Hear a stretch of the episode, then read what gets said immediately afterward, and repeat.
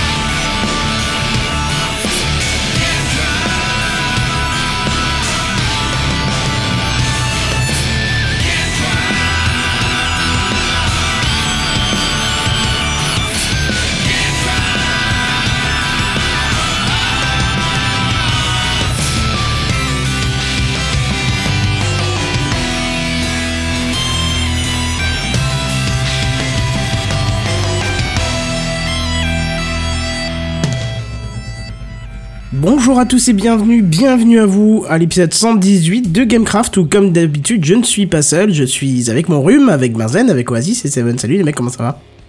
Bonsoir. C'est un nouveau Ça va très bien. Comment? Oui, c'est un petit nouveau le rhume, mais il restera normalement que cette semaine, il sera là et il sera discret, mais... euh, Ah, On va pas d'accord. noter les sonneries de téléphone. Oui, je viens de couper en fait, euh, il a... je- Voilà, je- fallait bien que j'oublie un truc, sinon c'était pas drôle vu que j'avais tout...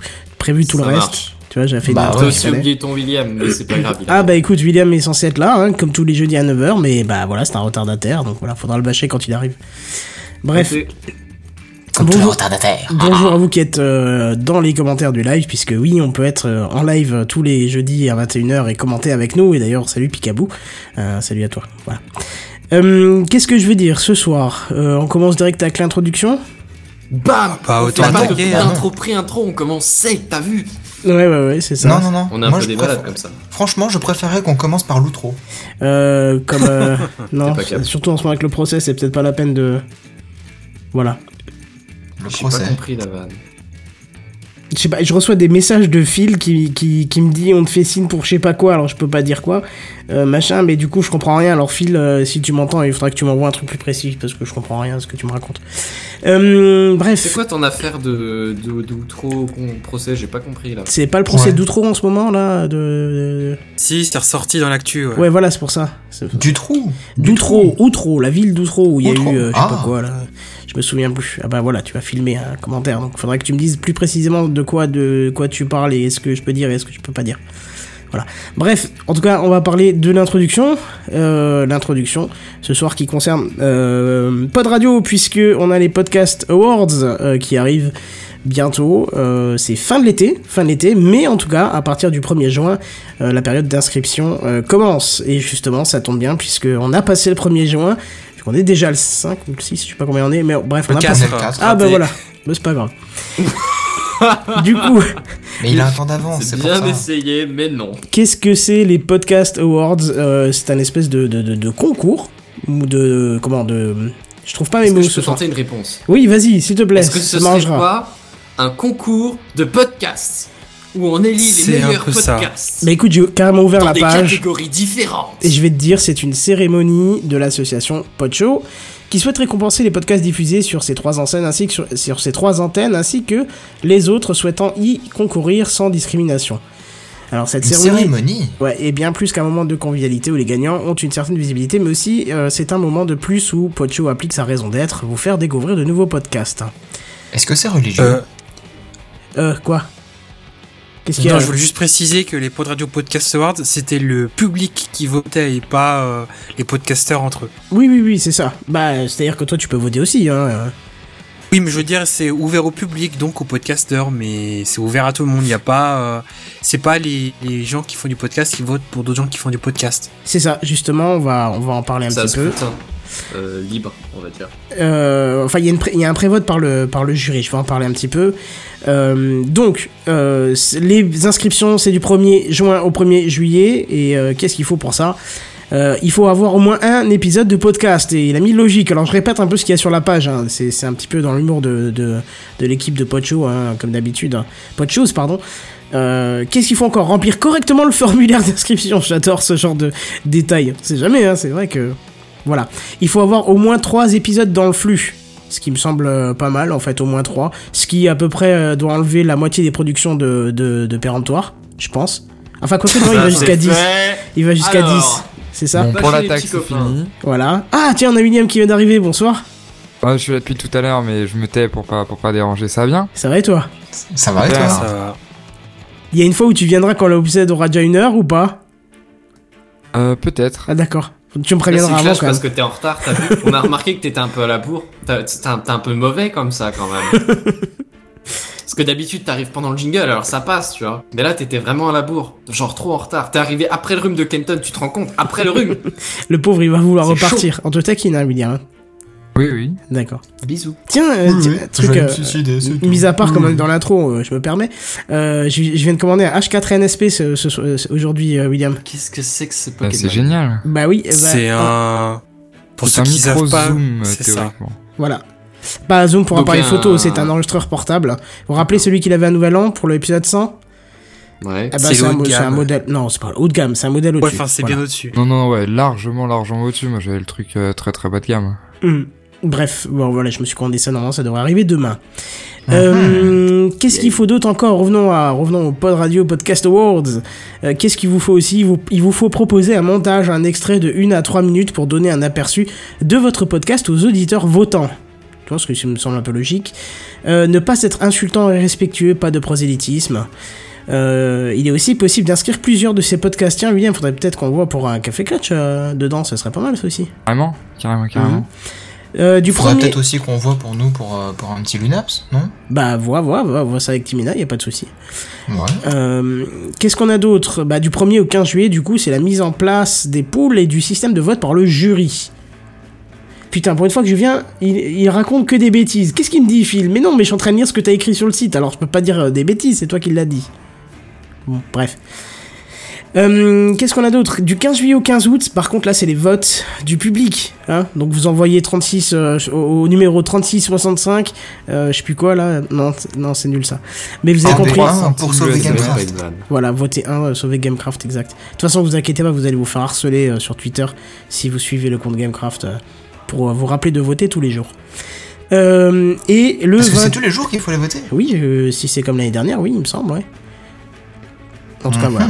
29 août, Oh, je euh, à 19h30, c'est la cérémonie, la cérémonie, je vais y arriver, c'est pas un mot compliqué pourtant, et l'annonce des vainqueurs. Mhm. Voilà. Voilà. D'accord, vous avez Ok. pas l'air plus enjoué que ça. euh, Qu'est-ce Bah, que je fais C'est-à-dire que le 29 août, je sais pas encore ce que je fais, donc euh, bon. Bah, La tu, même. tu Moi, écouteras je le sais 27 déjà sur ce que je 24 ferai. Je sais ce que j'écouterai déjà. Ah, c'est Voilà. pendant le 27 sur 24 le 29 août? Oui, oui, Oui, c'est le, dernier wi- c'est le dernier week-end d'août euh, chaque année en fait, et c'est le, le soir généralement qu'ils font ça. Vous voulez que je vous fasse écouter le, le petit machin que j'ai fait pour Gamecraft En tant qu'à faire. Ouais, si je le trouve. Ah, il est pas mal, ouais. Si je le trouve, oui, parce que c'est vrai que je t'avais déjà C'est des ça. extraits de l'épisode précédent d'ailleurs. Euh, Bon, en attendant que tu le Dans trouves, l'épisode est, en attendant que tu le trouves, c'est bon. Oui. bah. Tu, veux, tu voulais dire quelque chose Vas-y. Non, je voulais meubler en citant les membres déjà inscrits. Donc il y a Lâchez vos coms, La vie des moutons, The Parallel Stories, L'inaudible, à l'affiche, et la Terre éclata, euh, le Damien blog et podcast, et le Super Matozoïde. Super Matozoïde, oui. C'est le truc que t'as pas encore trop utilisé, mais ça viendra, t'inquiète pas. Oh, quel vague de merde À part dans tes Kleenex. Allez, c'est parti, je vous fais écouter Oh, ça. C'est dégueulasse.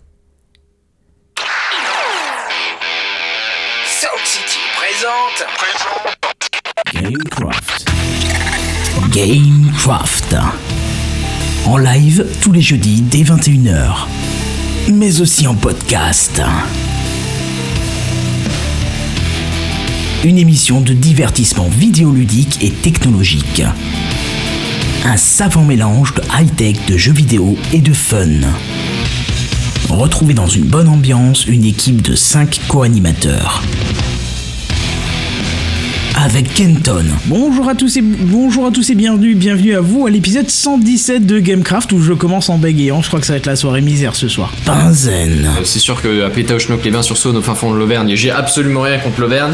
Seven, Et ce soir, je vais peut-être euh, vous faire un petit peu peur. Qui n'a jamais rêvé d'avoir des jouets vivants un petit peu comme dans Toy Story William, Cliquez ici pour accéder au site directement et tu regardes tous les sites d'actualité, genre euh, très très très très très chiant quoi. et Oasis. Bah, tu vois, la bande-annonce me faisait tellement pas envie. Il y en a plein qui m'ont dit euh, Mais va le voir, il est trop bien. Et je suis ressorti Ouais, trop bien. Donc, euh, C'est Gamecraft en live tous les jeudis dès 21h. Plus d'infos sur www.gamecraft.fr. Voilà pour le petit euh, le petit Oh mon jingle dieu, de ta pub. voix Kenton. ouais, je me suis je me suis bien c'est peut-être là que je me suis tué les cordes vocales en fait. Ah Surtout quand t'as commencé en disant Et en podcast Hmm. J'ai pas fait cet air de pervers mais euh, c'était dans le but de Euh, c'était ta, un- ta voix est carrément surjouée, c'est assez incroyable. Oui oui, mais c'était fait exprès, c'était pour abuser un peu le truc, c'est c'est pour faire les vieux trucs de Tiens, radio là. eh, regarde. Tu vois, Steph Curry il le dit, hein. Ouh, Kenton en mode 36-15. Ah bah oui, bon bah d'accord. Mais c'est pas grave, ça fait ça, ça, ça fait marrant, je trouve. Non? Ouais, ça fait un petit peu pervers ou un petit peu euh, non, mais je coquin, trouve- je cochon. que ça, que ça faisait dégueulasse comme ça. J'ai pas les mêmes idées euh, perverties que Seven, mais par contre, c'est vrai que. Oh. Après, c'est pas aussi euh, dynamique, je dirais, ou pas aussi euh, fun que Dab. Enfin, ça, ça fait, ça fait, un- c'est pas une critique euh, méchante, mais euh, ça fait un peu euh, sévère et rigoureux, tu vois, dans l'annonce. Bah c'est-à-dire que le, celui de l'année dernière faisait 20 minutes, je suis pas sûr que des gens qui voulaient voter pour Gamecraft et se soient tapés les 20 minutes. Quand tu connais Ah pas non, quelque non, chose, ça faisait 20 non, minutes, non. donc euh, bon... Euh, ah, je crois que c'est ça, hein, je t'ai envoyé le, euh, le truc Oasis, tu voulais un petit coup de de- d'écoute du machin. que je savais pas trop comment m'y attendre et enfin, quoi faire pour mon le mien. Et euh, bah, j'en avais. euh, quand j'ai bien fait de te demander parce que j'avais commencé à monter un truc, mais en fait j'avais remonté un best-of plutôt qu'une sorte de petite publicité. Donc j'ai j'ai revu complètement le, le montage de mon truc et il, il fait euh, 45 secondes et des poussières. Mais voilà, c'était juste pour avoir un aperçu de ce qui se faisait ailleurs. Après, niveau production et montage et tout ça, je suis très loin de, de ce que t'as fait. Non mais enfin, y a rien de spécial, c'est juste des petits extraits quoi.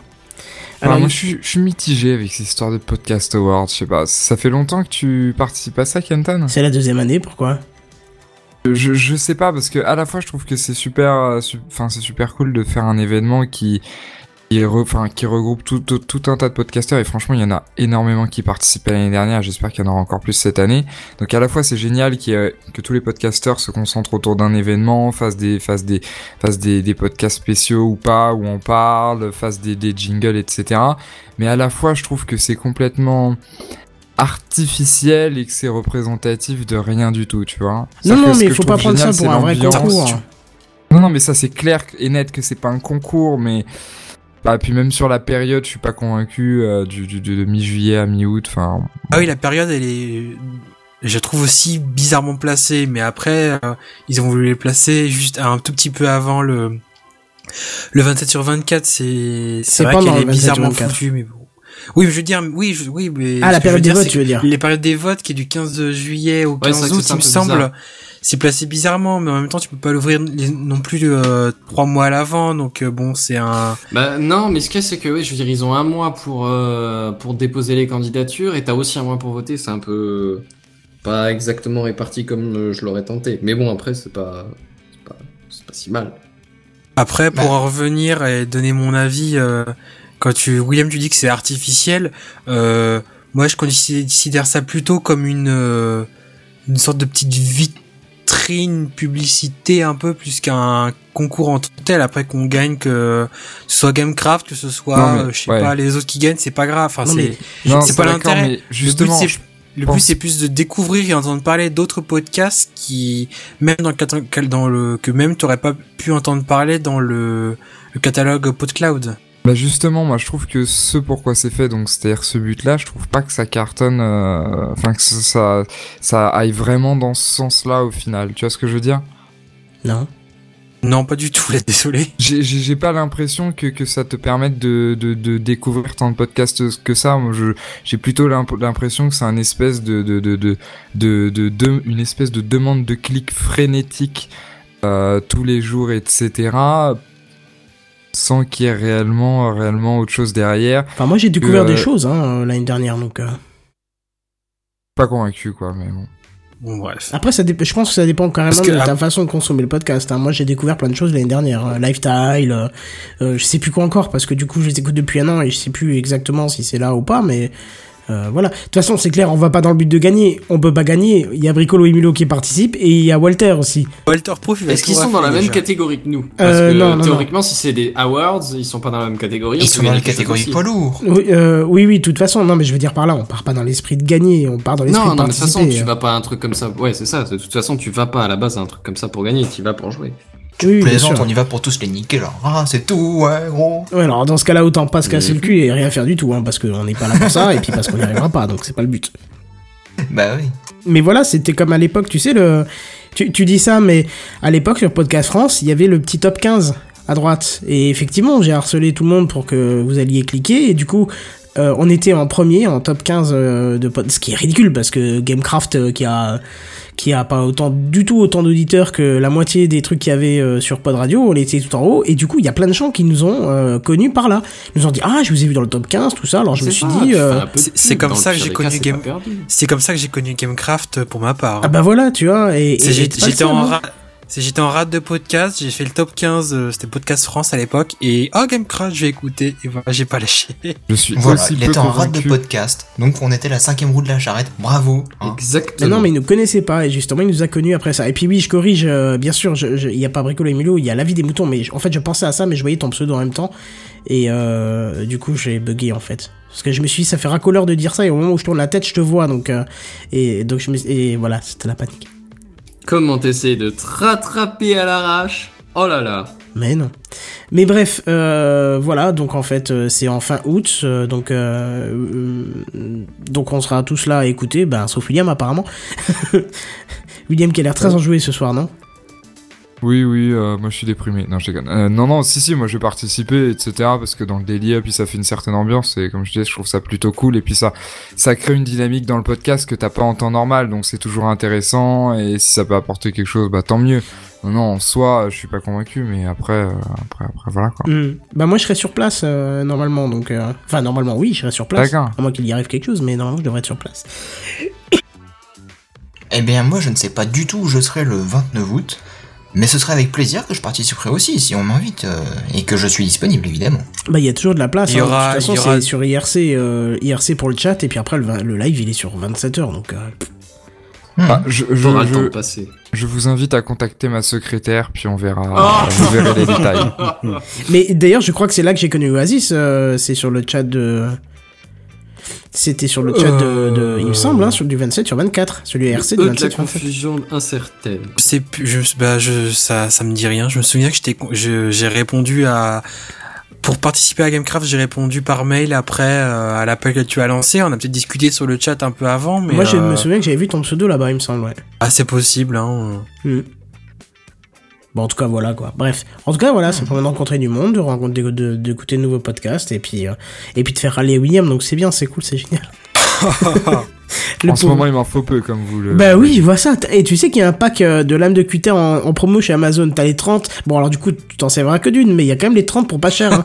Ça Ouais, dépend ça si fait tu pas cher de tu peux avoir besoin de plusieurs. Hein.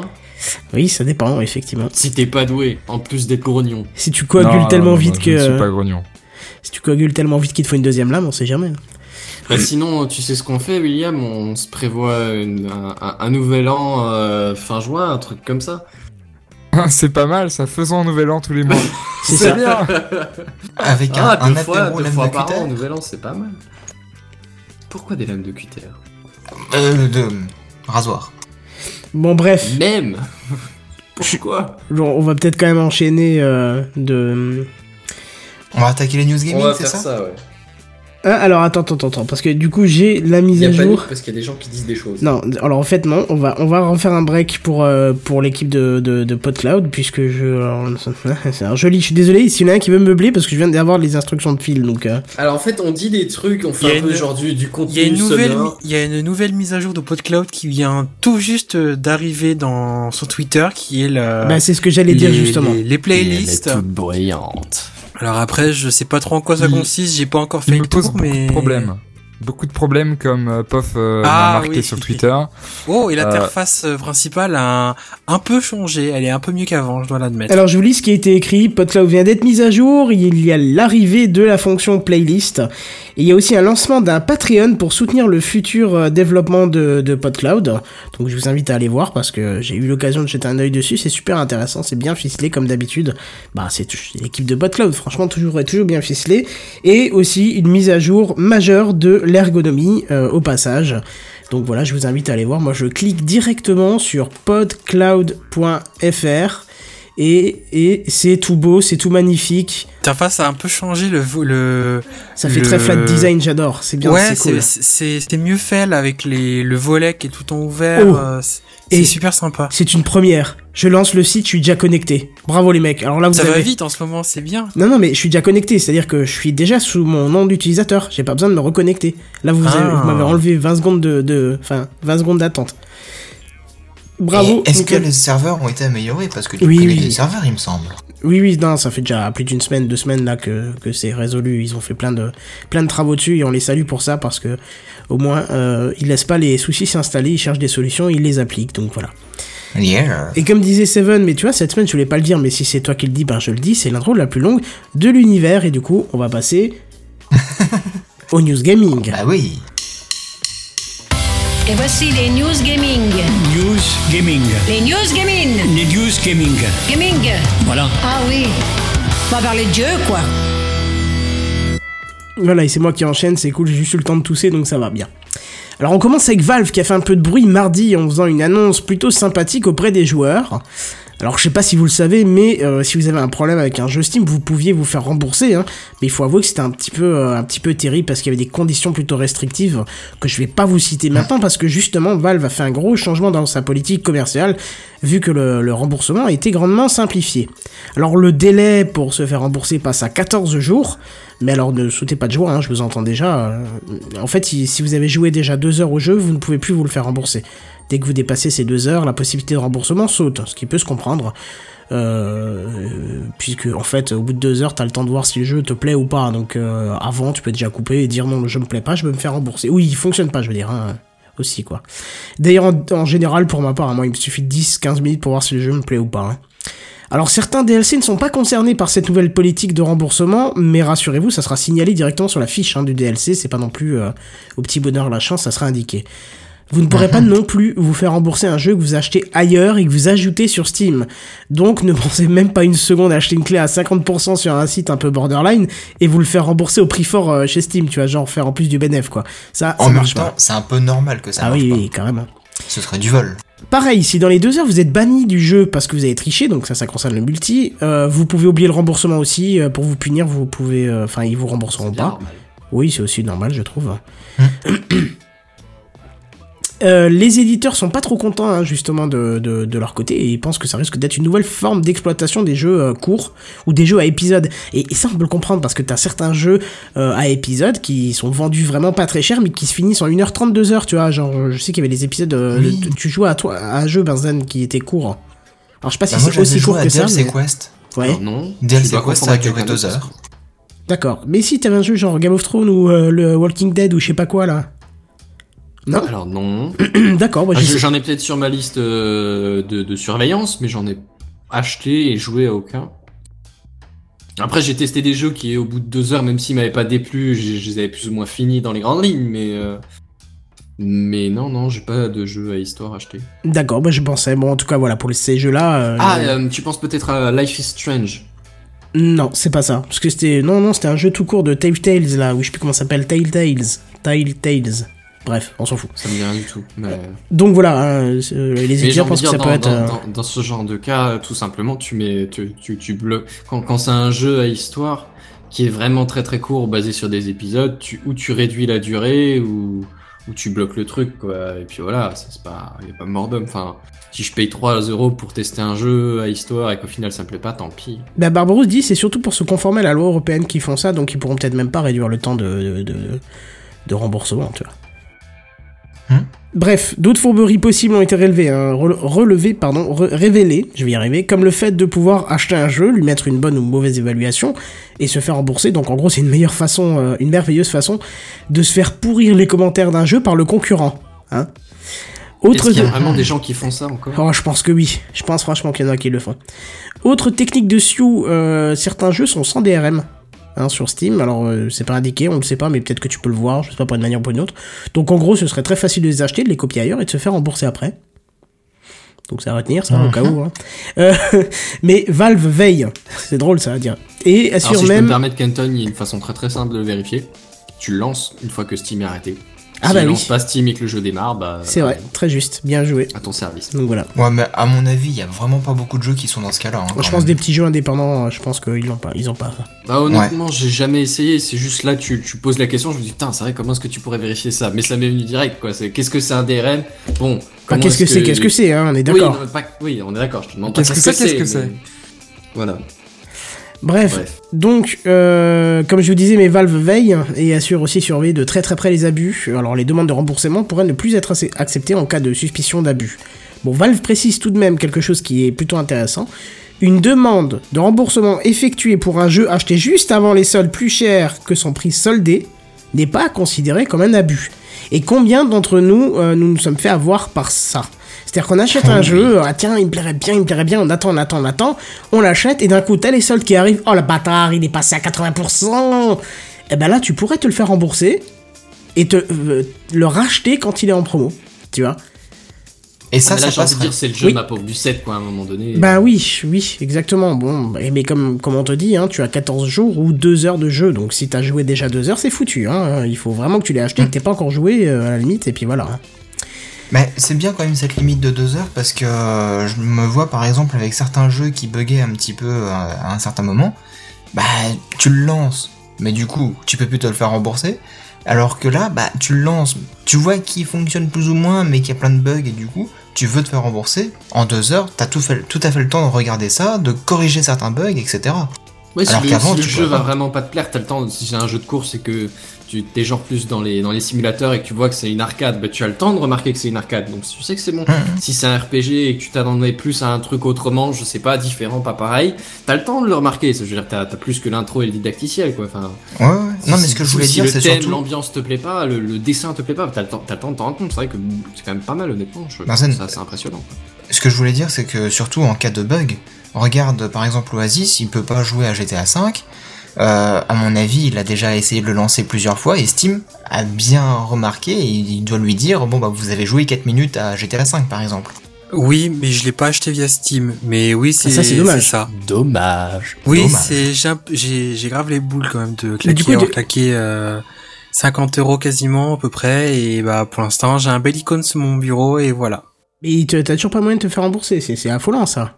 Je suis, à- j'avais, j'avais, j'ai échangé pas mal par mail avec le SAV de Rockstar. Et Mhm. ils ont, on a essayé plein de trucs et tout. Alors maintenant le jeu se lance, mais ce qui se passe c'est que quand j'arrive dans le début de la cinématique du jeu, ça saccade comme c'est pas permis et même en mettant les paramètres au minimum, euh, le, le, le jeu et le PC est à genoux et enfin le jeu est à genoux. Il, il est persuadé que j'ai une carte graphique euh, de 512 MO je crois, alors que je n'ai au moins au moins une de 2 gigas et moi je crois que c'est une de, de je n'ai au moins une de 2 gigas ouais. C'est un PC euh, portable oui, c'est un PC portable qui a, qui a bientôt un an, dans quelques jours. Bah ouais, mais alors attends, ça se trouve, il utilise juste la carte euh, graphique de base. C'est peut-être juste. Ouais, Bah, bah, on, en- on va pas s'étaler dans le podcast, mais il y a une Oui. galère en plus avec le chipset euh, intégré, la carte graphique, où faut désactiver l'un pour passer sur l'autre et tout ça. Enfin, c'est mal géré. Je sais pas si c'est le, le- je vais citer si c'est Lenovo qui a foiré ou quoi, mais c'est pénible. Hmm. C'est le- Je- et c'est le un mec seul qui avait jeu des qui me fait problèmes ça. aussi euh, sur. euh, mais alors je saurais pas te dire sur quel jeu ou quoi, mais je sais qu'il avait des jeux où c'était aussi le cas, où il avait aussi ce genre de problème. C'était aussi un PC portable, je, je sais plus. Et y a tout, pas un truc genre pour choisir la carte graphe? Si, Normalement, si Dans tu les fais un par- clic droit exécuté, ou alors dans les, dans, tu, sais, tu glisses ça en option de, de démarrage, tu sais, sur la cible. Oui, ou dans l'interface de ton driver de carte graphique, enfin de Ouais. Non, même juste sur la cible Windows, tu sais, euh, dans ton raccourci, tu peux préciser des options, bah ça fait partie des options. Alors sinon, il y a Barberousse qui nous donne pas mal de commentaires, dont un très intéressant pour toi, Oasis, mais euh, c'est surtout pour le podcast qui est intéressant. Si vous achetez un jeu euh, sur Steam mais qui fonctionne sous Uplay, par exemple Far Cry, pourrait-il être remboursé? C'est vrai que ça, c'est une bonne question. Répète-moi la question, je suis désolé, j'essaie de, de faire deux choses en même temps. Si vous achetez un jeu sur Steam qui fonctionne sous Uplay, par exemple Far Cry, Un jeu Ubisoft. Euh, à- Mais je pense que si tu Far l'as acheté Cry, sur Steam, Assassin's oui, hein. Creed, Anno, quelque chose comme ça. Tu pourrais être remboursé si jamais euh, t'es pas content du dernier Far Cry. Ah bah oui, ça concerne aussi les éditeurs tiers du moment que c'est sur Steam. Donc Intéressant ça. c'est enfin moi par exemple, j'ai le Far Cry euh, 3, je l'ai sur Steam mais pas le 4 Ouais. donc le, le- parce qu'il y était pas.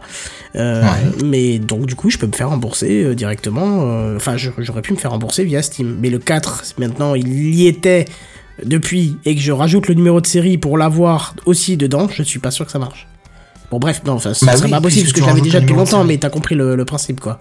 Tu l'as dit dans la news, le numéro de série rajouté des jeux non ah bah oui, Steam oui, voilà. ne fonctionne pas. Mais je- oui, oui, il me semble qu'ils avaient annoncé que c'était euh, jeu, jeu éditeur tiers. Hein, du moment que c'est sur Mhm. Steam, quoi. C'est, tu sais, c'est- c'est les- c'est les- c'est la plateforme qui te fournit, donc c'est un petit peu eux les responsables euh, de ton jeu. hein.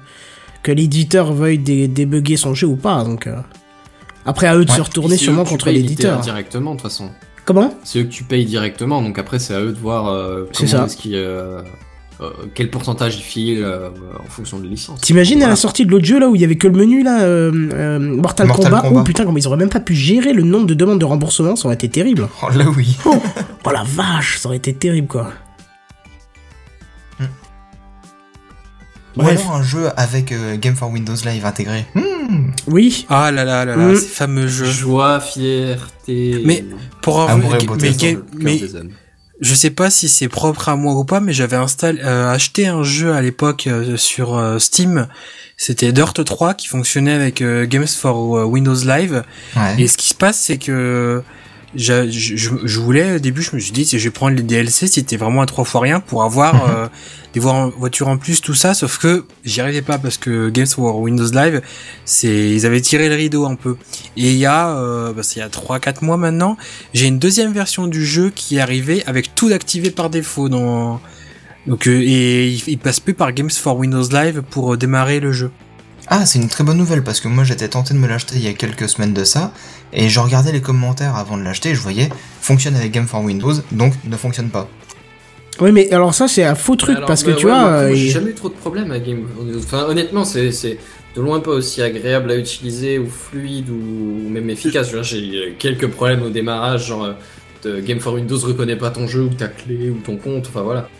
Mais c'est mais- pas si catastrophique que ça. Je je veux dire, c'est pas, je, je critique pas Games for Windows Live, c'est pas le meilleur du monde, mais voilà, c'est bon, ça reste correct. Là, le truc, c'est que quand tu lançais Steam, quand tu lançais, quand tu cliquais sur jouer dans Steam, derrière, ça lançait un Games for Windows Live pour balancer le jeu. Et Ouais. après, l'interface entre ce que tu voulais acheter, tu voulais faire des achats in-game, et euh, fallait passer par la plateforme de Microsoft. Sauf que là, ça merdait complètement, en fait. C'est juste ça. Après, le jeu en lui-même, il fonctionne très bien et je l'ai déjà fini plusieurs fois. Je suis, je suis très content, hein, mais c'est juste cette interface-là qui était un peu foireuse. Mhm. Ok. Bon, alors en plus, euh, je sais pas si t'as vu, Barbarousse te donne des conseils. euh, Ah bah oui, oui, ok, j'ai vu les trucs qui arrivent après. D'accord, j'ai des petits bugs moi sur YouTube ce soir, je vois pas tout qui arrive euh, en temps réel, mais ça arrive par paquet. Donc euh, voilà. Bref, bon, parfait. Euh, sinon, qu'est-ce qu'on fait Euh, Est-ce qu'on traite la news suivante des fois C'est parti. C'est parti.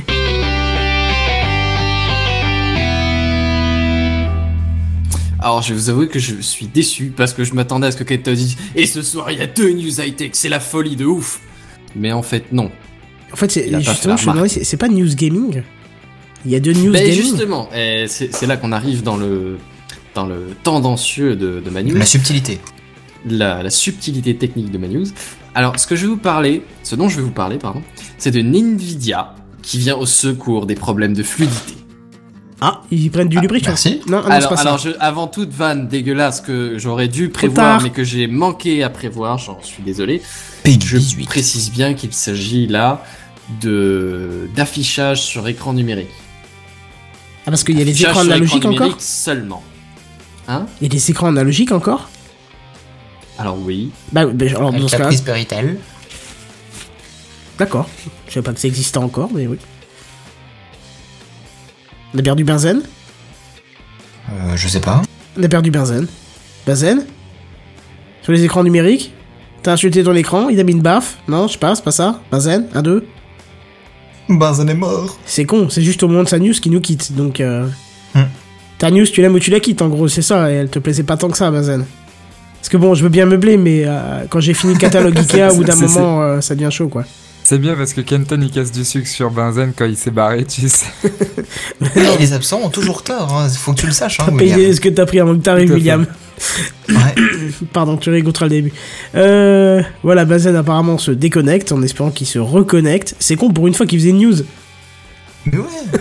Il- gaming. Oui, non, enfin, news gaming, pardon, oui, effectivement. C'est justement Oui, ce qu'il a priori, disait. c'est- A priori, c'est aussi une news high-tech, donc... euh, Voilà. Re. Re, et justement. Ah, J'ai pas compris parce que je vous entendais encore pendant genre 30 secondes. Ouais, mais nous plus. Donc voilà, Et tu disais. Je, je n'ai pas compris. C'était ambigu. Excusez-moi, je disais donc, c'est là qu'on arrive à la subtilité de la news, c'est que je vous parle donc de problèmes de fluidité euh, en, a- avec la carte graphique et votre écran. Alors vous, vous doutez bien que ça arrive pas quand on fait du traitement de texte, ou en tout cas que c'est pas très très très très gênant. Ça devrait aller quoi, 60 fps pour afficher des caractères, éventuellement un curseur qui clignote une fois par seconde, euh, bon ça devrait aller. Oulala. Exactement. Donc, c'est c'est pour ça que je traite ça plutôt comme une news gaming, parce que effectivement, là, euh, Nvidia déjà, en l'occurrence, c'est un problème pour gamers, de, de base, hein, euh, clairement, c'est que pour les jeux que ça pose problème. Je sais pas, peut-être que éventuellement pour des films, mais je pense pas, ça m'étonnerait très très très fortement. Ou alors votre carte graphique est déjà à la ramasse euh, pour pas afficher le film proprement, quoi. Bref, donc c'est principalement pour gamers le problème, et donc la résolution aussi. Alors vous avez peut-être déjà entendu parler de la G-Sync. Pas du tout. Graphique, euh, C'est une technologie. Qu'est-ce que c'est Ouais, alors en fait c'est de, je, je savais plus si on en avait déjà parlé, mais j'ai l'impression, vu de vos réactions, que non. La G-Sync, c'est une technologie proposée par Nvidia qui, euh, en, en gros, modifie un peu le fonctionnement de l'affichage. Alors vous avez, il y a deux factions, deux, fo- deux façons de faire quand t'affiches ton, quand, quand t'affiches euh, ton, ton jeu sur, sur ton ordi. Euh, la première version, c'est que en gros le, tu, tu, tu prélèves euh, la dernière image euh, à la, à, à un certain moment la dernière image complètement rendue pour éviter que ton pour, pour, euh, pour, pour afficher ton jeu, tu vois. Et donc il se peut que l'ordi ait pas fini de, de, de calculer ton image et du coup bah tu as une ou deux ou trois fois la, la même image donc t'as des petits des petites saccades, des, des tout petits lags comme ça. Admettons même si ta carte graphique est costaud, hein, c'est c'est pas la question. Et du coup tu te trouves avec des petits lags comme ça. Alors tu te dis bah qu'est-ce que tu fais? Tu pour éviter ça, tu vas prendre Tu la- recherches un nouveau pilote. Non, non, pour éviter ça, tu, tu prends ce qui est déjà calculé à chaque fois systématiquement, mais du coup tu te retrouves avec des petits décalages verticaux, où le haut de l'image peut être calculé, ou la gauche de l'image peut être calculée, mais pas la droite ou pas le bas, un truc comme ça. Et donc en gros, bah t'as des images qui sont pas terribles, ça fait des, des désynchronisations euh, dans ton image, ce qui est pas particulièrement agréable non plus. Et en gros, le G-Sync, qu'est-ce que c'est? Bah c'est Nvidia qui s'est dit, tiens, qu'est-ce qu'on va faire? On va plutôt partir de l'horloge de la carte graphique plutôt que de l'horloge de l'écran, parce que votre écran il demande genre une image toutes les 30 ou 60 secondes, qu'est-ce que j'en sais, tu peux fixer le ratio comme tu veux. Mais euh, voilà, c'est- ton écran qui dit tous les 60 secondes, une image, une image maintenant, une image tout de suite, une image, une image maintenant, une image tout de suite, enfin voilà, bref. Et donc là, ce qu'ils se sont dit, c'est on va faire plutôt quand la carte graphique elle a terminé l'image, elle la balance. Du coup, ça, ça fait que ton, ton, ta, ta, ta- alors c'est en hertz, mais ta fréquence d'affichage, merci, Elle peut chuter. Elle peut varier, elle peut varier, ouais, c'est ça. C'est en gros, euh, elle peut monter à 140 comme descendre à euh, 30 ou 60. Ça peut pas poser des problèmes avec les écrans, justement? Bah alors justement, euh, ta ta ta ta ta. Du coup, l'histoire c'est que bah forcément il faut, euh, faut préparer les écrans à ça. Donc en gros, c'est des pour pour utiliser ce truc-là au début, euh, ils ont proposé un kit à monter sur ton écran. Et en fait, ce qui se trouve, c'est que j'ai regardé un peu vite fait euh, pour me mettre à jour avec les news. Et en gros, ce kit est plus du tout disponible. En gros, c'est principalement une liste d'écrans qui sont montés avec la puce à l'intérieur directement, qui sont capables de gérer ça. Et donc oui, effectivement, c'est... euh, Alors, au niveau, est-ce que ça marche? Oui, ça marche. Il y a eu quelques tests, euh, j'ai pas essayé personnellement, hein, mais il y a eu quelques tests qui, qui montrent qu'en gros, oui, ça marche, ça marche carrément. Tu, tu gardes une fluidité euh, assez intéressante, t'as as vraiment un gain dans, dans- bon, quand tu pousses ton truc, hein, je veux dire, euh, c'est pas pour Minecraft ou OpenTTD que ça change grand-chose, encore que Minecraft peut-être, j'en sais rien. Mais c'est pas pour OpenTTL que ça change la, la, la ligne. Mais, quand tu vas chercher un, un, un Crysis 3 ou euh, j'imagine un Battlefield 4, enfin un truc vraiment qui déchire 5. sa race, et ouais, des GTA 5 que, qui, qui vont vraiment faire cracher ta carte graphique salement, euh, il y a vraiment moyen que ça, que ça, ça joue un peu, quoi. Alors, mais bon, euh, comment- par contre, l'écran, il, euh, il possède un temps de latence lui-même euh, en fonction de ses composants et de leur qualité, non? Euh, les écrans, c'est genre euh, une milliseconde de réponse, un truc comme ça. Ouais, 8-10 millisecondes de, de non, temps de une réponse. ouais. milliseconde de réponse. Hmm, Ouais, il y a déjà vu des 8 à écrans qui 10. sont moins un truc, mais quand tu prends un écran pour le jeu ou ce genre d'écran qui sont vendus pour euh, pour répondre avec ce genre de technologie, tu prends pas un écran qui a 30 millisecondes de réponse, c'est complètement. Euh... T'as Ouais, une image de décalage, ça n'a pas trop d'intérêt à un moment donné. Bref.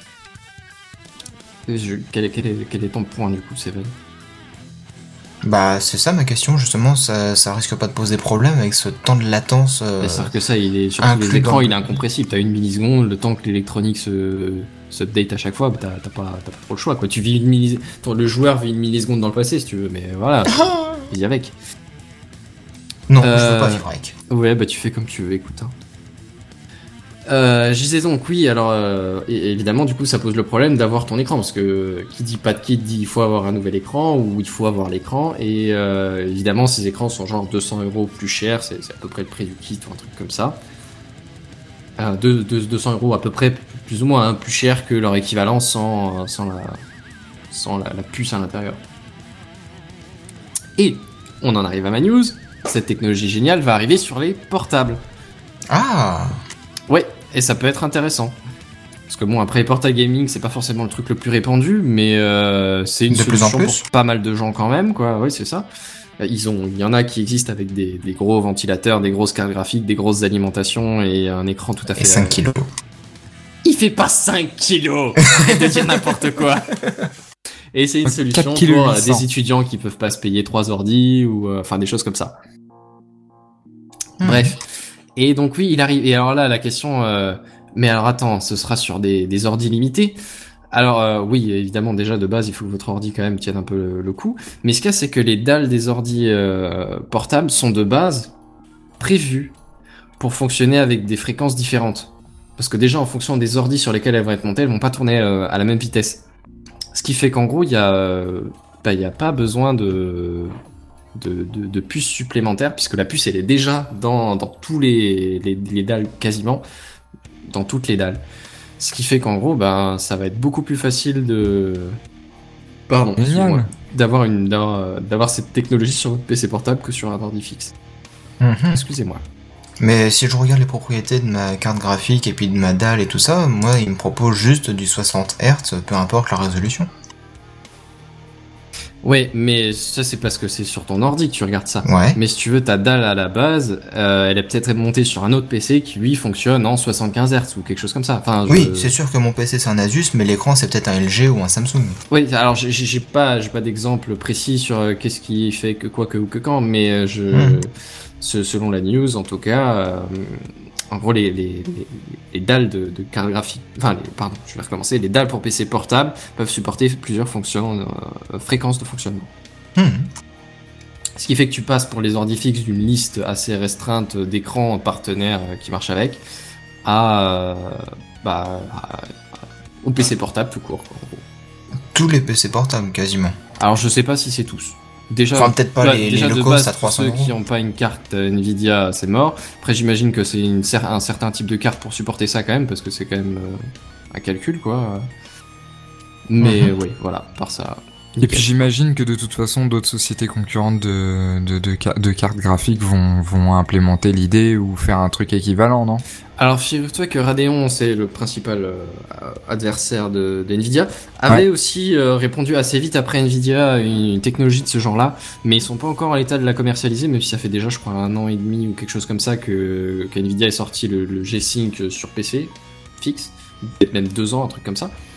Et euh, ils avaient présenté genre démo, tu vois, euh, le- les, concurrents, leur technologie qui permettait de faire ça encore, mais encore mieux que ça, ça permettait de le faire sans, euh, sans, sans, sans, sans plus supplémentaire. Du coup, c'était vraiment, vraiment très intéressant. Mais après, ils l'ont vendu, mais ils, enfin, ils l'ont présenté, mais ils sont pas capables de la vendre.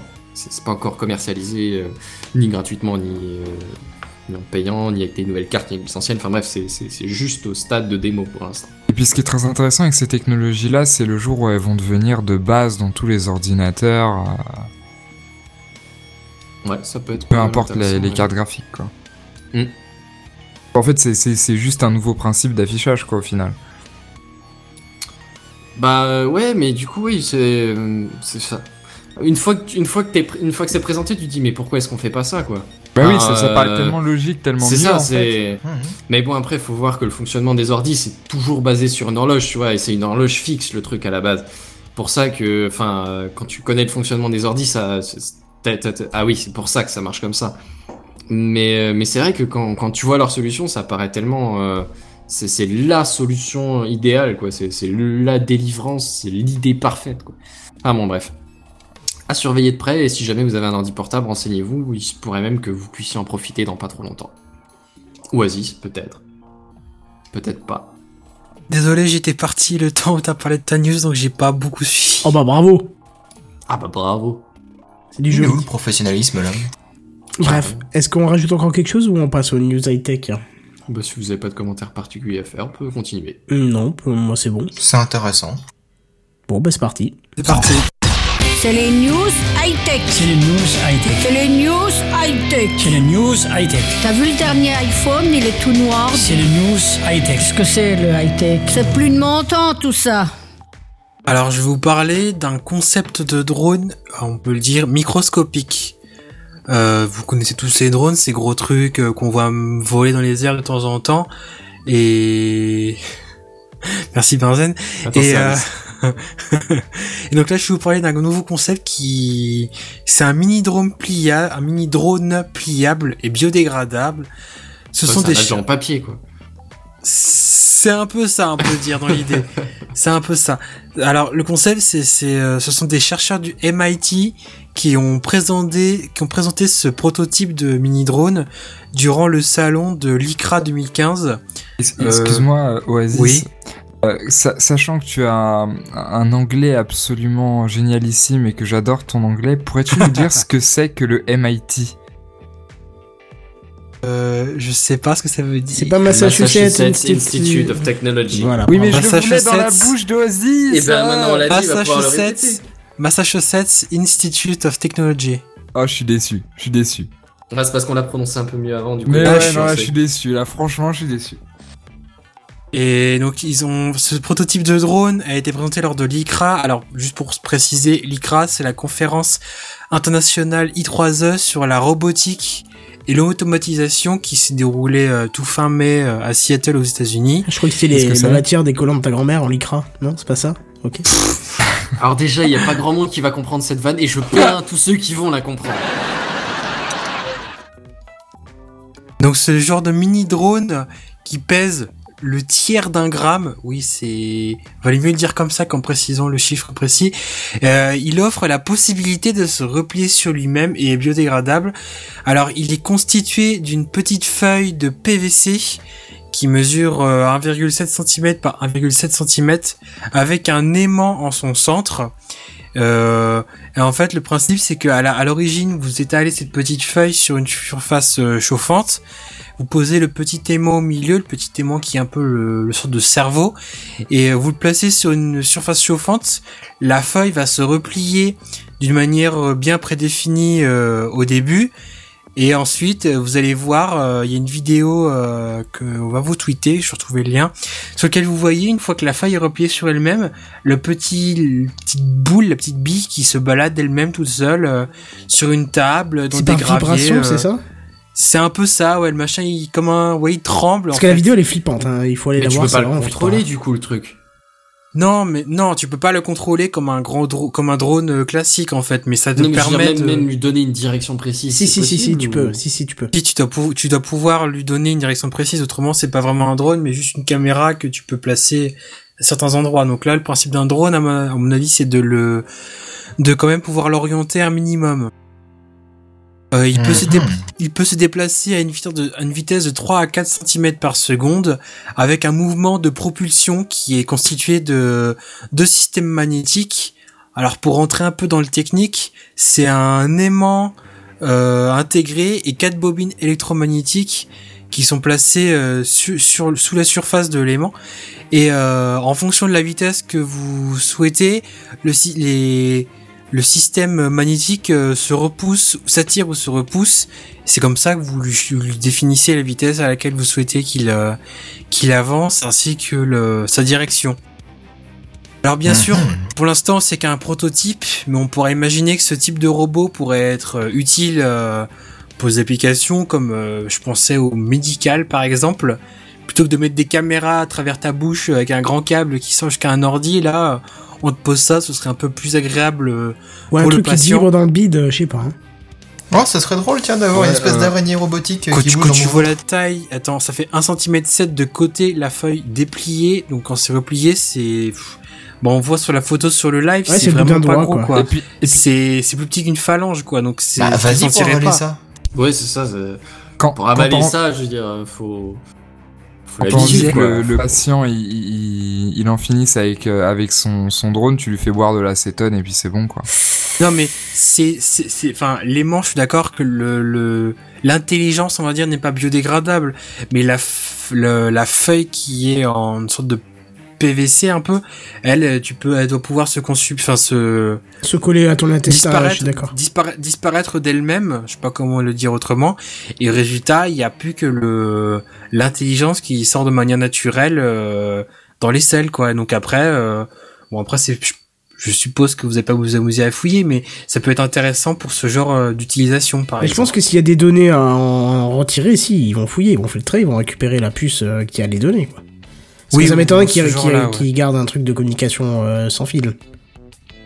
Je sais pas du tout, c'est pas, ça a pas été dans les, j'ai trouvé deux articles et dans ces deux articles, c'était pas euh, précisé euh, la manière de communication de ce. D'ailleurs, très flippant Comment- quand comment ça, se déplie, en fait, parce qu'il y a un petit côté vivant au truc qui fait un peu... euh, Ouais, ça fait un peu comme si c'était une bestiole qu'on venait de solliciter et qui se défendait. C'est un peu, un peu bizarre. Hein. c'est trippant, ouais.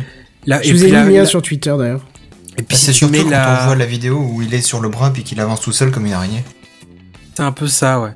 Et puis ce qui est très bizarre, c'est quand tu mets la, la feuille. Alors la feuille, elle a déjà des les, les, les tracés pour les plieurs qui sont prédéfinis. Donc euh, après, elle se replie, elle se replie bien précisément comme euh, comme désiré. Mais c'est vrai que c'est assez euh, assez curieux quand même. Mais bon, c'est quand même assez intéressant et, ça peut être un début pour euh, de futures euh, caméras que vous mettrez dans le bide euh, et qui seront contrôlées à distance plutôt que des, ces énormes câbles. euh, comme on peut voir de temps en temps, euh, notamment dans les séries télé. On a Barberousse Oui. qui nous dit avec une classe euh, Non. légendaire, après tu as Non, des selles non, aimantées non. pratiques pour afficher... euh, qui est, après tu as des selles aimantées, virgule, pratiques pour afficher le caca du petit dernier sur le frigo. Mais quelle classe, franchement. Ça c'était très... Cette délicatesse, ouais. Honte à toi. Bon, ça fait un, un peu flipper, mais ça donne un petit peu d'espoir pour les Je trouve ça- ouais, je trouve ça intéressant comme les idée, en fait. nanorobots sont carrément petits, en plus petits en taille, mais... Mais voilà. Bah ouais, mais tant que c'est pas vraiment contrôlable et utilisable, euh, enfin il est contrôlable, mais euh, je veux dire, tu peux pas en faire grand chose de ça.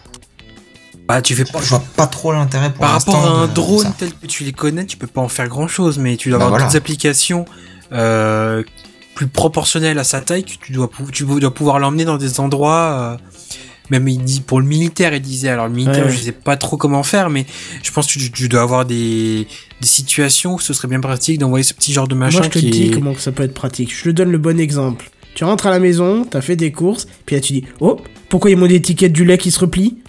Qu'est-ce que c'est que ça? Voilà, pour espionner chez toi, tu auras ça dans les. Bon, enfin, je suis encore défaitiste, mais tu auras ça dans les trucs, et puis ça te contrôlera à la maison. Et... tu vas un tu peu seras, fort, tu, mais tu seras pas bon. en face du télécran, ça ira pas, tu verras.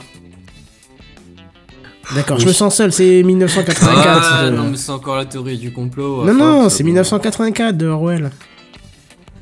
C'est pas Ah grave. ouais, si tu le dis. Bah oui, je vous le dis. Euh, Ah, on n'était pas nés, hein, désolé. Non, c'est un bouquin, tu peux le lire. Il, C'est un il- bouquin, Il est un peu lourd au début, mais après ça prend un peu plus. Là, j'ai un peu avancé, mais au début t'as du mal. Mais voilà. Ouais, bah il ira très bien dans le barbecue. Oh là là, Oh c'est bon, je non. vais discuter avec vous. Alors, brûler des livres, c'est pas autorisé. Brûler des livres, je suis désolé, c'est pas autorisé, pas autorisé. Non, c'est vrai. Et puis si, enfin bref. Euh, moi, je vais parler de, de, de, Facebook et de l'intelligence artificielle. Alors déjà, si vous le savez pas, la recherche et développement de Facebook, en fait, est basée, je, je parle juste de la recherche et développement, hein, est basée euh, sur trois piliers. Enfin, deux piliers, dont ce nouveau pilier qui est assez, euh, assez, assez intéressant. Alors, les, les deux premiers, le premier, c'est l'Oculus Rift, dont on parle souvent. Et ce qui est très intéressant, c'est que Facebook, à propos de l'Oculus Rift, dit que c'est un outil qui permet, je cite, de favoriser les interactions sociales virtuelles. Pas sûr que ça représente notre vision de l'Oculus Rift, non? Bah, je sais pas non plus. J'en sais Ah, je- rien. Je sais pas, c'est un peu, un peu loin à mon avis de, de, de- des possibilités qu'on imagine avec, avec l'Oculus Rift, mais bon. Le second pilier, c'est le c'est internet.org, le fait de connecter tout le monde entier, les, les, zones, euh, zones inaccessibles à, à Internet.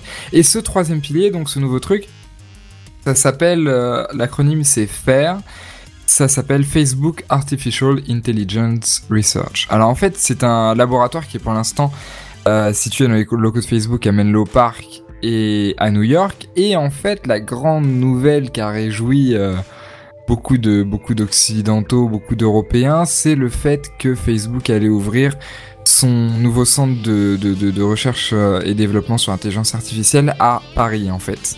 Ah, Et donc c'est assez incroyable, sachant qu'en plus il y a la volonté de transmettre, de transformer, enfin de, de, de, de faire bouger les centres qui sont à Menlo Park et à New York vers Paris après. Donc euh, du coup, moins ils sont complètement cons.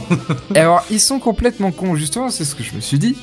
Et en faisant quelques recherches, euh, tu t'aperçois que en fait, euh, par rapport aux différents pays, le loyer est moins cher. non à Paris je suis pas sûr, Il y Euh, a pas Euro- tellement de grève que ça.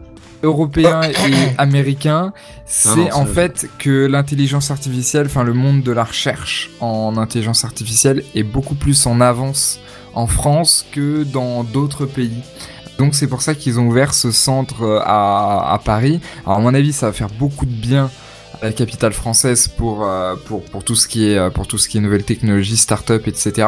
Alors ils vont embaucher six personnes d'ici la fin de l'année et six autres euh, non, 6 personnes viennent d'être recrutées, pardon, et 6 autres devraient être recrutées d'ici la fin de l'année. Sachant que dans ces 6 personnes, en plus, il y aura des doctorants, des post-doctorants, plus euh, ceux qui viendront éventuellement, mais alors ça, c'est pas encore décidé, de New York et de Menlo Park. Donc en fait, ce qui est très intéressant, c'est qu'à Paris, ça va vraiment devenir le cœur de, de la recherche et développement de, de, de, de- de- de Facebook. 12 ou même 20, c'est quand même pas encore la journée. euh, Voilà quoi. Ça La commence journée à... porte ouverte. Ça commence Ouais. à être assez, assez important, mine de rien, des laboratoires dans lesquels euh, tu Mais as des, tout un des tas de laboratoires chercheurs. de, de, de Pour 20 l'intelligence personnes, il y en a partout en France, même sur l'intelligence artificielle. Bien justement, ce qui m'amène à un autre point. Alors, est-ce que vous connaissez l'INRIA? L'Institut national de, institut national de de recherche. euh, Sur l'intelligence artificielle? Non, je pense pas. INRA INRIA. ou l'INRIA? L'INRIA, c'est pas la même chose. L'INRA, c'est Ouais, d'accord, euh, parce que- c'est agricole ou euh, je sais pas quoi. Et vas-y, bah dis-nous. Euh, Je connais pas l'acronyme, mais grosso modo, c'est un laboratoire qui fait des recherches sur beaucoup de choses liées aux nouvelles technologies et notamment à l'intelligence artificielle. Il me semble que c'est dans le sud de la France, je pourrais pas vous dire où de, de, de, de, de mémoire. Et euh, c'est pas Ah, vers ça veut dire l'Institut national de recherche en informatique et en automatique, INRIA. Voilà. C'est pas à Lyon, tu, je sais pas si t'es sur le site ou quoi, si tu peux me dire où c'est. On est super locaux. euh, Rocancourt, le Chesnay. J'ai Le aucune Chesnay, idée Chesnay. le Chesnay. Le Chesnay, pardon. Il, me semble que c'est dans le sud ou. Bah écoute, il y a plusieurs centres de recherche. Il y en a à Bordeaux, à Grenoble, à Lille, à Nancy, Voilà, à Paris, à Rennes, à à Grenoble. Saclay Le- à Sophia Antipolis. Le principal est à Grenoble. Euh, et, et- et donc voilà, ils ont fait un partenariat avec l'INRIA et avec d'autres centres de recherche. Donc tout ça pour dire que ça va que ça va claquer, que ça va envoyer cher. Et euh, ce qui est très intéressant aussi, c'est que euh, ce- toutes ces équipes sont dirigées par un Français pour l'instant à, dans la Silicon Valley qui s'appelle Yann LeCun, qui est un mec qui travaille. Alors je cite, C'est rare en plus. je Hein. connaissais pas du tout sur le deep learning. Alors, est-ce que vous voyez ce que c'est? C'est un pionnier en fait. L'apprentissage cette, euh, profond, laisse-moi deviner, c'est à base de choses qu'on te met pour apprendre. non? Mais ce serait bien, franchement. Là, Alors moi, je vais apprendre l'espagnol LV3 en suppo, s'il vous plaît, 3 par jour. ce serait drôle. Oh mon dieu. Eh, Oh ce serait drôle. Entre ça et les selles de Barberousse. Ouais, Je crois que- ça, là. Je crois qu'il y a une notion commune. Non, mais grosso modo, en fait, il, il appelle ça de, de donc, du deep learning, c'est de euh, l'apprentissage comme ça. statistique profond. En fait, c'est pour développer, euh, comment ça s'appelle, le, le, le fait, la, la compréhension non supervisée, l'apprentissage non supervisé. C'est-à-dire qu'aujourd'hui, l'intelligence artificielle fonctionne sur euh, des, hum, sur des, des, des bases de données de, d'éléments connus, en fait, à partir desquels ils en déduisent le reste. Un peu comme Blue Sympa. d'IBM, c'est ça? Ou euh, non, pas Deep Blue, euh, comment il s'appelait euh, Le truc de IBM. là, Watson. Oh, Watson, merci. Alors je sais pas si Watson fonctionne comme ça, mais lui en fait il dit, grosso modo pour, pour définir cette idée euh, au, au grand public, c'est de dire nous découvrons le monde en l'observant, pas en nous indiquant le nom de tel ou tel objet. Aujourd'hui tel que fonctionne l'intelligence artificielle, c'est par le nom de tel ou tel objet en fait. Et plus du coup tu as d'objets de référence, plus tu es capable de, de définir précisément le- l'inconnu. Or, c'est problématique parce que parce que c'est très limitant. Donc du coup, euh, il y a tout un tas de projets à travers la planète qui font développer euh, qui font développer des des, des, espèces d'intelligence artificielle ar- alternatives qui permettent de ne pas avoir cette contrainte là. Or, on en est au, au début de ça et euh, et c'est très intéressant de voir se développer. Et Facebook se place clairement dans une position euh, position numéro un euh, là-dedans pour l'instant.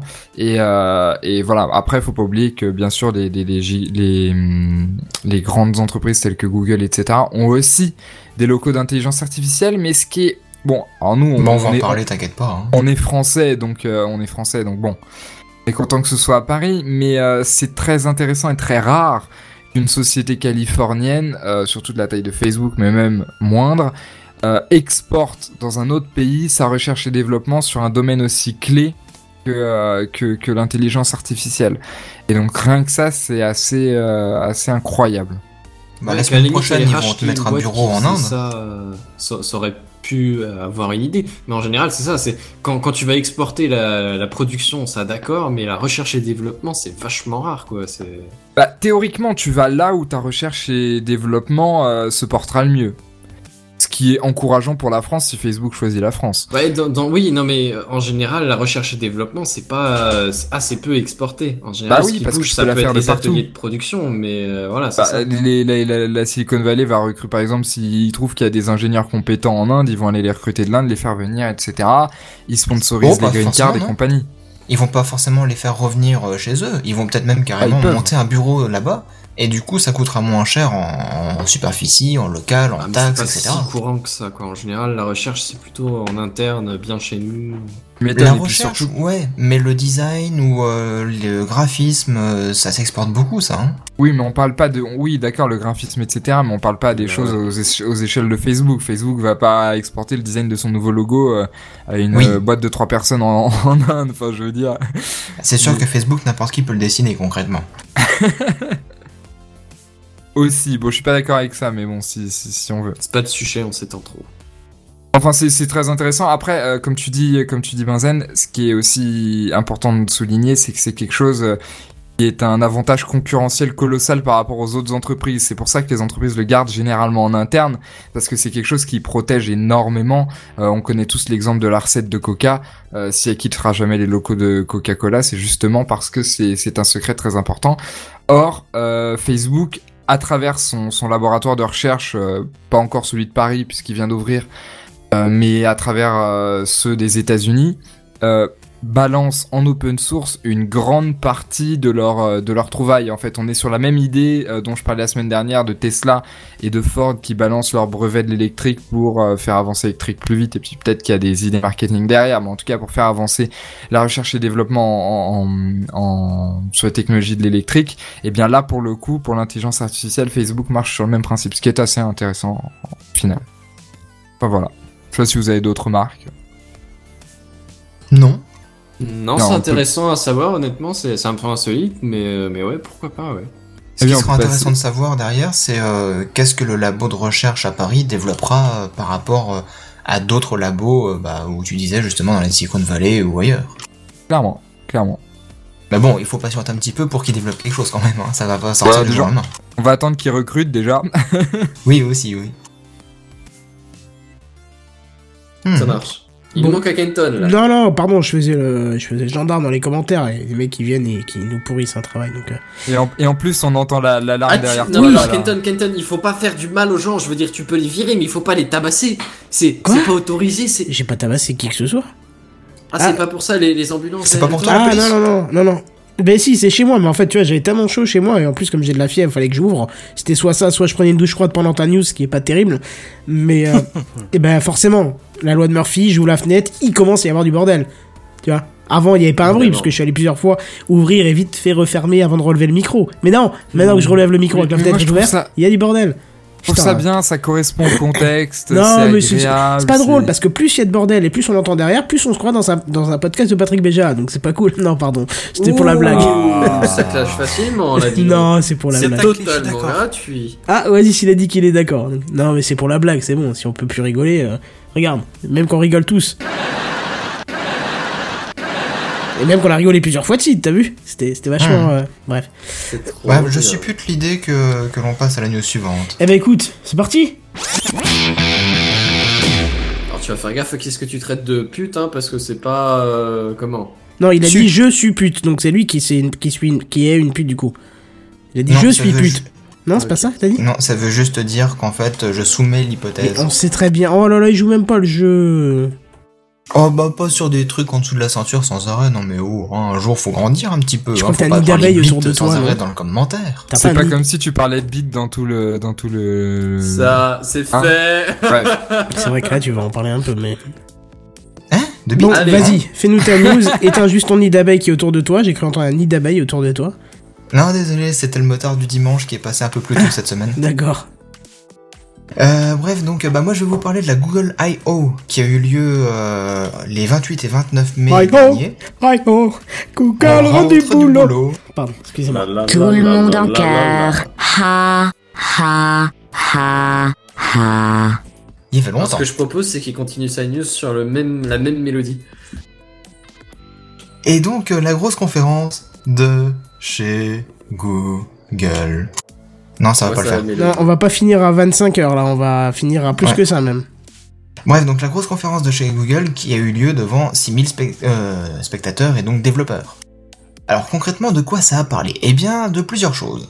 Au programme de cette conférence, le nouveau système d'exploitation Android M, le système de paiement sans contact Android Pay, le rivalisant directement avec l'Apple Pay, hein, une plateforme réservée euh, de, chez Apple tout simplement, une plateforme réservée aux objets connectés nommée projet Brillo, euh, l'appli Google Photos, un nouveau casque euh, de réalité virtuelle en carton, le Cardboard, et une reconnaissance digitale pour la sécurité des documents, des appareils, pardon, et une IA améliorée pour Google Now. Oh, elle est déjà pas mal, hein. Ouais, mais bon, ils, ils améliorent, ils améliorent, ils améliorent toujours.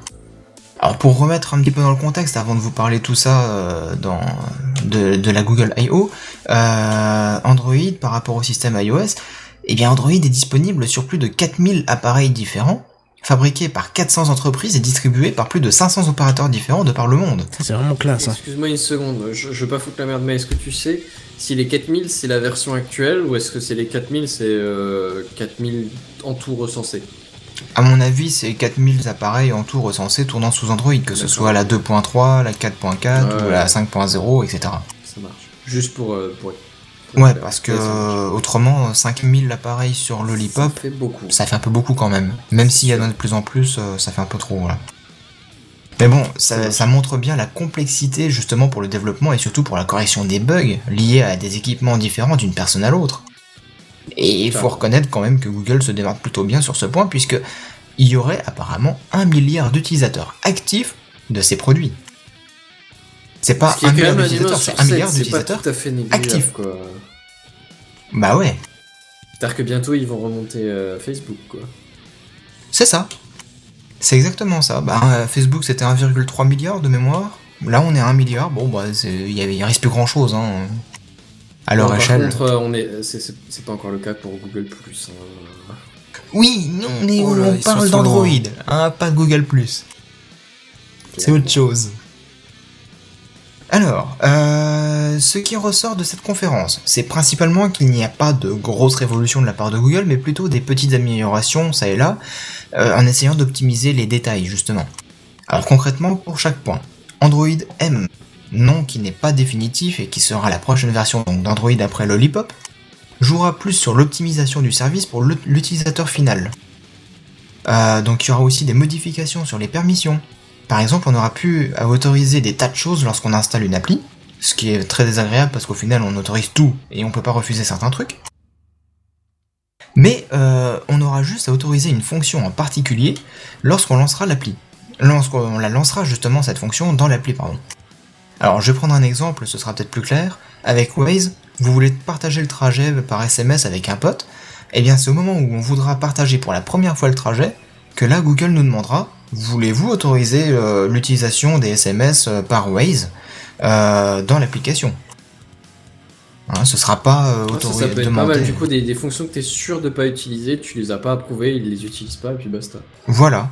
Donc du coup, ça, ça te rassure un petit peu quant à la, la, la protection de tes données personnelles et puis l'espionnage qui ne se ferait pas autant? Mais bon. J'aime euh, bien le pas Après, faut déjà que les, les, les applis euh, suivent le truc, quoi. Ah bah de toute façon c'est le c'est le système Android qui proposera ça donc euh, les applis elles elles ont même pas leur mot à dire au final. Bah, Je pense que, que- si, si- il faut bien qu'elles précisent quand est-ce qu'elles ont besoin des ressources, ou alors ce que tu imagines, elles Bah, les quand tu la réservent dès le début ou quoi. Ouais, mais tu sais, il suffit que le mec le réserve depuis le début. Bah non mais admettons Ça changera rien. Tu, tu montes euh, ton application, tu la développes, tu la testes, bon elle fonctionne impeccable, tu l'envoies sur le, le Google Play Store. Un gars la télécharge, toi t'as besoin d'avoir accès à son carnet d'adresses pour pouvoir envoyer des messages. Sauf que tu vas pas euh, imposer le fait de pouvoir accéder au carnet d'adresses, ça se fait pas. Faut que l'utilisateur, il, a- il télécharge euh, ton application, ça lui dit euh, pour pouvoir utiliser toutes les fonctionnalités de l'application, il faudra que vous au- vous autorisiez ça, ça, ça et ça, et dont euh, l'accès au contact. Oui. Et euh, quand il lance l'application, au moment où il veut partager le truc, euh, il y a un message d'Android qui revient par-dessus l'application pour lui dire euh, pour utiliser cette fonction, il faut activer ça, c'est-à-dire le je, par- je comprends bien, en fait, j'avais- bien compris, c'est juste que, point de vue technique, je suis peut-être rentré un peu trop dans les détails tout de suite de front, mais euh, en gros, point de vue technique, si ça se trouve, toutes les ressources sont réservées quand tu lances ton application. Quand tu lances ton application, ils disent tout de suite, ah, il va me falloir. Et tu ouvres la liste, je vais commencer à lancer euh, une connexion Wi-Fi, enfin euh, réserver un canal sur la connexion Wi-Fi. Je vais demander un accès au, au- à la position, demander un accès au contact. Euh, et, Enfin, tu vois l'idée, quoi. Tu continues comme ça. euh, contact Bluetooth, je veux pouvoir passer en plein écran, je veux pouvoir utiliser la caméra, jouer du son et machin. Tu réserves toutes tes ressources au début, du coup, ça changera rien. C'est- Bah- là, il faut que tes applications, elles demandent leurs ressources juste quand elles vont les utiliser. Par exemple, Ouais. qu'elles demandent la caméra seulement au moment où elles veulent prendre une photo, ou l'accès Wi-Fi, ou seulement quand elles comptent euh, en- envoyer le message proprement dit. Pas qu'elles réservent leur appli Wi-Fi dès l'ouverture, tu vois. Faut Je voir sais pas- exactement comment ça se passera. Je veux pas faire mon chieur, mais je trouve ça à chier. Tu fais ton Vas-y. chieur là. Non, mais ce que je veux dire, c'est que ça va faire le- le même problème que t'as. qu'il y ait sur iOS, je- il y ait éventuellement sur Android, c'est que tu ouvres une appli et puis d'un coup boum t'as un pop-up qui te dit bon est-ce que je peux utiliser la localisation? Puis après tu fermes puis il y a un autre pop-up qui te fait bon alors est-ce que je peux utiliser ceci cela? Et t'as 14 pop-up Ouais, d'un c'est vrai que coup c'est un carnage. alors que ce Totalement qui est d'accord. génial sur Android, c'est que, ok, alors c'est peut-être problématique que les permissions, ils te les, ils te les demandent au début. Bon, c'est peut-être problématique pour je sais pas quelle problématique Non, le problème- ou légale. William, le problème Ouais. c'est que les permissions, ils te les demandent pas, ils te les imposent.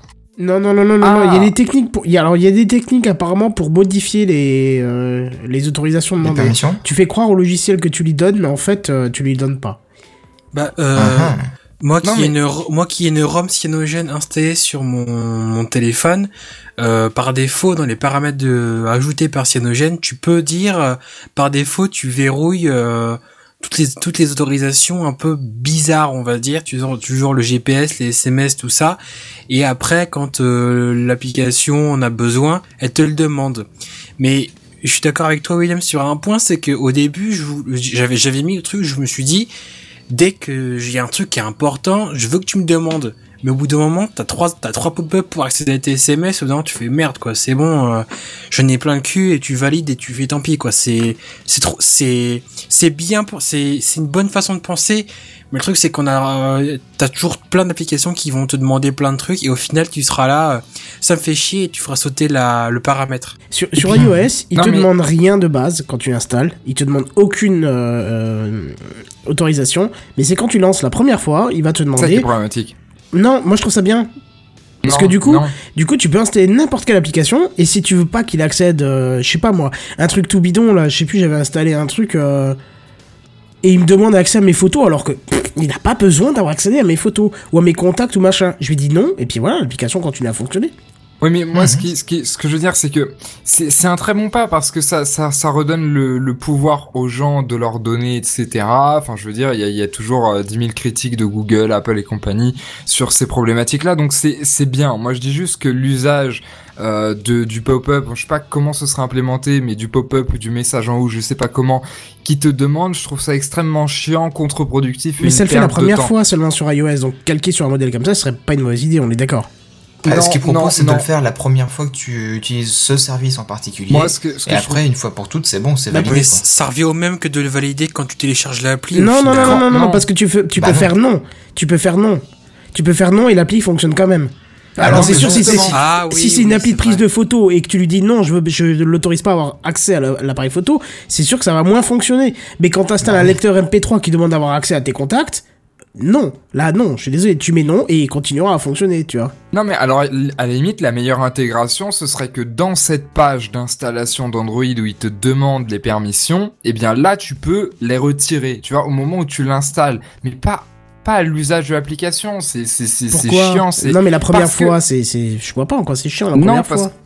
moi je trouve ça extrêmement chiant, je trouve que c'est c'est voilà, tu ouvres l'application pour faire un usage et si tu veux laisser les paramètres par défaut, je, veux pas qu'il y ait 14 pop-up qui se lancent, je veux les paramètres par défaut, c'est bon. Par contre, OK, et ça c'est génial et c'est super de pouvoir modifier les paramètres par défaut, mais en dehors de ça, non, c'est contre-productif. Surtout que sur Android, euh, si vous avez déjà développé sur Android, vous savez très bien que euh, les permissions qu'Android demande euh, sont assez étendues. C'est-à-dire que c'est pas comme sur iOS où on va te demander pour ta localisation, pour tes photos, il y a quelques trucs clés comme ça, mais il y en a pas 12 000. Sur Android, c'est la liste est extrêmement Ah ouais longue des permissions, Oui, c'est-à-dire je que confirme. en, en tant que développeur, par exemple, même si tu veux euh, te connecter, que l'application ait accès à Internet ou puisse envoyer des données sur Internet ou les recevoir, tu dois demander cette permission. Et alors ça, c'est l'exemple le plus flagrant qui me vient parce qu'à peu près toutes les applications potables ont besoin d'Internet d'une manière ou d'une autre.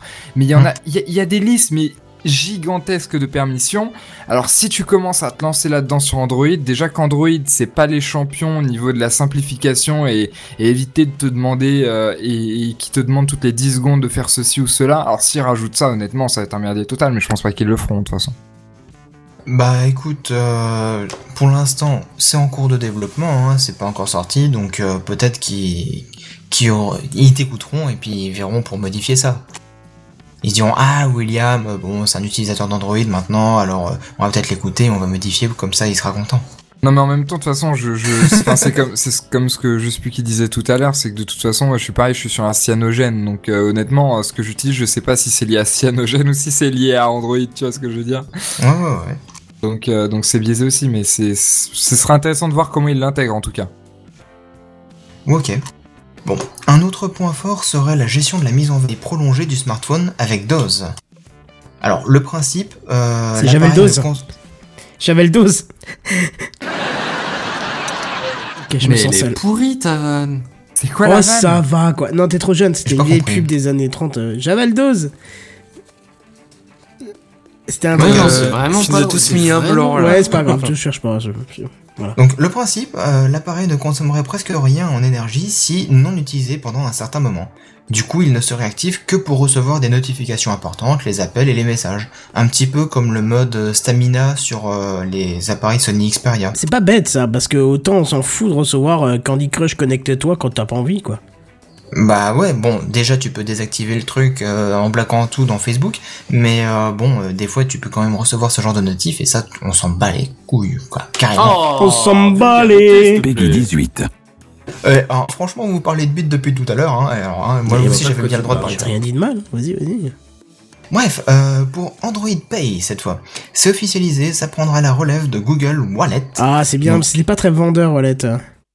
Bah, moi ça me faisait penser à Valisette ou je sais pas. euh, Dans le, le, le service. C'était le but, c'était le but, il me semble. Ouais, je, non, mais je parlais du service en lui-même. Il était pas, il était pas très efficace, euh, pas très pratique à utiliser. Je l'avais utilisé une fois et. Mais il était pas mis en avant vraiment. Non, non, non. il Disons qu'on l'utilisait, ouais. mais euh, il était jamais vraiment mis en avant, quoi. Bref, donc on pourra payer par NFC avec le capteur d'empreinte pour confirmer euh, le, le paiement. Bon, jusque-là, rien d'extraordinaire par rapport à ce qu'on savait déjà. Et euh, en plus de ça, bah, ça fera à peu près la même chose que euh, le Android, euh, Apple Pay. J'allais dire Android Pay. Euh, sinon, euh, je vous ai parlé de l'Internet des objets. Oui, le web. Ouais, le web. Le web, quoi Le web Non, mais je sais pas. Bah non, le web 3.0. Ah, d'accord. Ah là là, même pas quelqu'un qui suit, quoi. Eh ben, figurez-vous que l'OS de Google dédié à ceci s'appellera Brillo. Euh, donc promis pour être ultra léger et donc embarqué dans tout et n'importe quoi, euh, il serait accompagné de Google Wave, un protocole de communication dédié lui aussi à l'Internet des objets, rappelant apparemment Chud, Chud, je sais pas comment on le prononcer ça, Moi, un anglophone moi, j'aurais dit thread. Thread. Chud Thread. Thread. Oasis, Thread. faut que tu tranches. Y a que toi qui pourras trancher pour ça. Ah, bah il est pas là. C'est cool. William, faut que tu tranches. Y a que toi qui pourras trancher pour ça. Je sais pas le dire justement. Ah. Thread. Thread. Thread. Thread. En crachant sur mon micro. Thread. Mais juste, Thread. juste pour la nuance, Thread. tu, tu, as, tu as dit euh, Google Wave, euh, pas- rien à voir avec le Google Wave dont on parle souvent Kenton, etc. Là, c'est Google Wave de Weave ou est-ce Oui, plutôt je Weave, pense que c'est d'ailleurs, ouais. qui veut dire tissage, Mhm. contrairement à la vague. D'accord. Oui, oui, tout à fait. C'est pas la vague Wave, euh, oui. Alors, euh, donc, euh, bah, ça rappellerait justement euh, le, le système euh, Fred, un autre protocole dédié à l'Internet of Things, et conçu justement par Nest. Qui a été racheté par Google, donc ça tombe bien. Impeccable L'un dans l'autre, ça se tient. Eh oui. Alors, au sujet de l'IA de Google Now, justement, on parlait de l'IA tout à l'heure. Et ben, le système euh, Google Now va se baser sur le machine learning, principe déjà expliqué dans Gamecraft par notre cher Benzen, pour mieux comprendre comment l'habitude, euh, pour mieux, pardon, je recommence, pour mieux prendre en compte l'habitude de son utilisateur pour proposer du contenu toujours plus adapté. Alors honnêtement, ça fonctionne déjà vraiment bien puisque ça me permet de temps en temps euh, bah, de vous proposer justement euh, quelques news pour Gamecraft. hein. Ça arrive, donc euh, comme quoi c'est plutôt pertinent. Euh, toujours articulé autour du machine learning, le service Google Photos, déjà sorti, est absolument incroyable. Alors on en a discuté un petit peu, euh, pas plus tard qu'hier soir, Euh, non. entre Non, on en a discuté dans 15 jours. voilà, les vrais savent, les vrais comprennent. Et ouais, mais non, on en a discuté hors ligne. Ah merde, c'est dommage Mais non, en oui. ligne c'était la fin de l'épisode. Tu crois? Oui, bien sûr, il avait rajouté ça sans l'avoir vraiment testé. Mais donc voilà, Oui. on en a discuté Mais après, dans on en 15 a jours. beaucoup plus discuté aussi euh, hier soir. euh. Non, vas-y, dis-nous dis ce que c'est. C'était juste pour la blague. Alors qu'est-ce que c'est? Qu'est-ce que c'est? Qu'est-ce que c'est? Non, pas qu'est-ce que c'est, qu'est-ce que c'est, mais Ah. qu'est-ce que c'est? Ah, alors qu'est-ce que c'est? Eh bien, c'est Google Photos qui est déjà sorti. Et euh, justement, bah, on en a discuté, Timena, Kenton et moi-même. Et honnêtement, quand on a di- discuté donc, dans 15 jours, ça nous a laissé sur le cul tellement c'est efficace. Alors, synchronisant toutes vos photos si vous lui demandez évidemment, il sera ensuite capable de reconnaître une personne grâce à la reconnaissance faciale, peu importe son âge, nous dit-on. Et alors, plus fort, de trier et de classer les photos automatiquement sans avoir à saisir les tags manuellement. C'est-à-dire qu'il suffit de taper lunettes, entre guillemets, pour avoir toutes les photos avec des lunettes. Ouais, tu l'as ouais. testé toi-même, Ouais, ouais. et tu peux me dire que c'est plutôt efficace. Ouais, ouais, j'ai testé en live hier. euh, ça m'a sorti euh, des photos de Benzen et de Jedi au moment où ils portaient des lunettes. J'ai même tapé leurs prénoms respectifs et ça m'a sorti direct leur tête. euh, Qu'est-ce que j'ai Oh. tapé? Oui, j'ai tapé euh, nourriture et ça m'a sorti plein de nourriture et une photo de Seven. Donc je pense qu'il doit être bon à bouffer, Seven, je vois que ça. Je, je suis à croquer, c'est ça? On va dire ça. non mais c'est vrai, il y avait que des photos de bouffe et d'un coup en plein milieu t'avais Seven. Ok. Non, mais c'est. Qui criait euh, bouffe-moi le cul, bouffe-moi le cul. Oh pardon. Non, excusez-moi. Oh Peggy 18.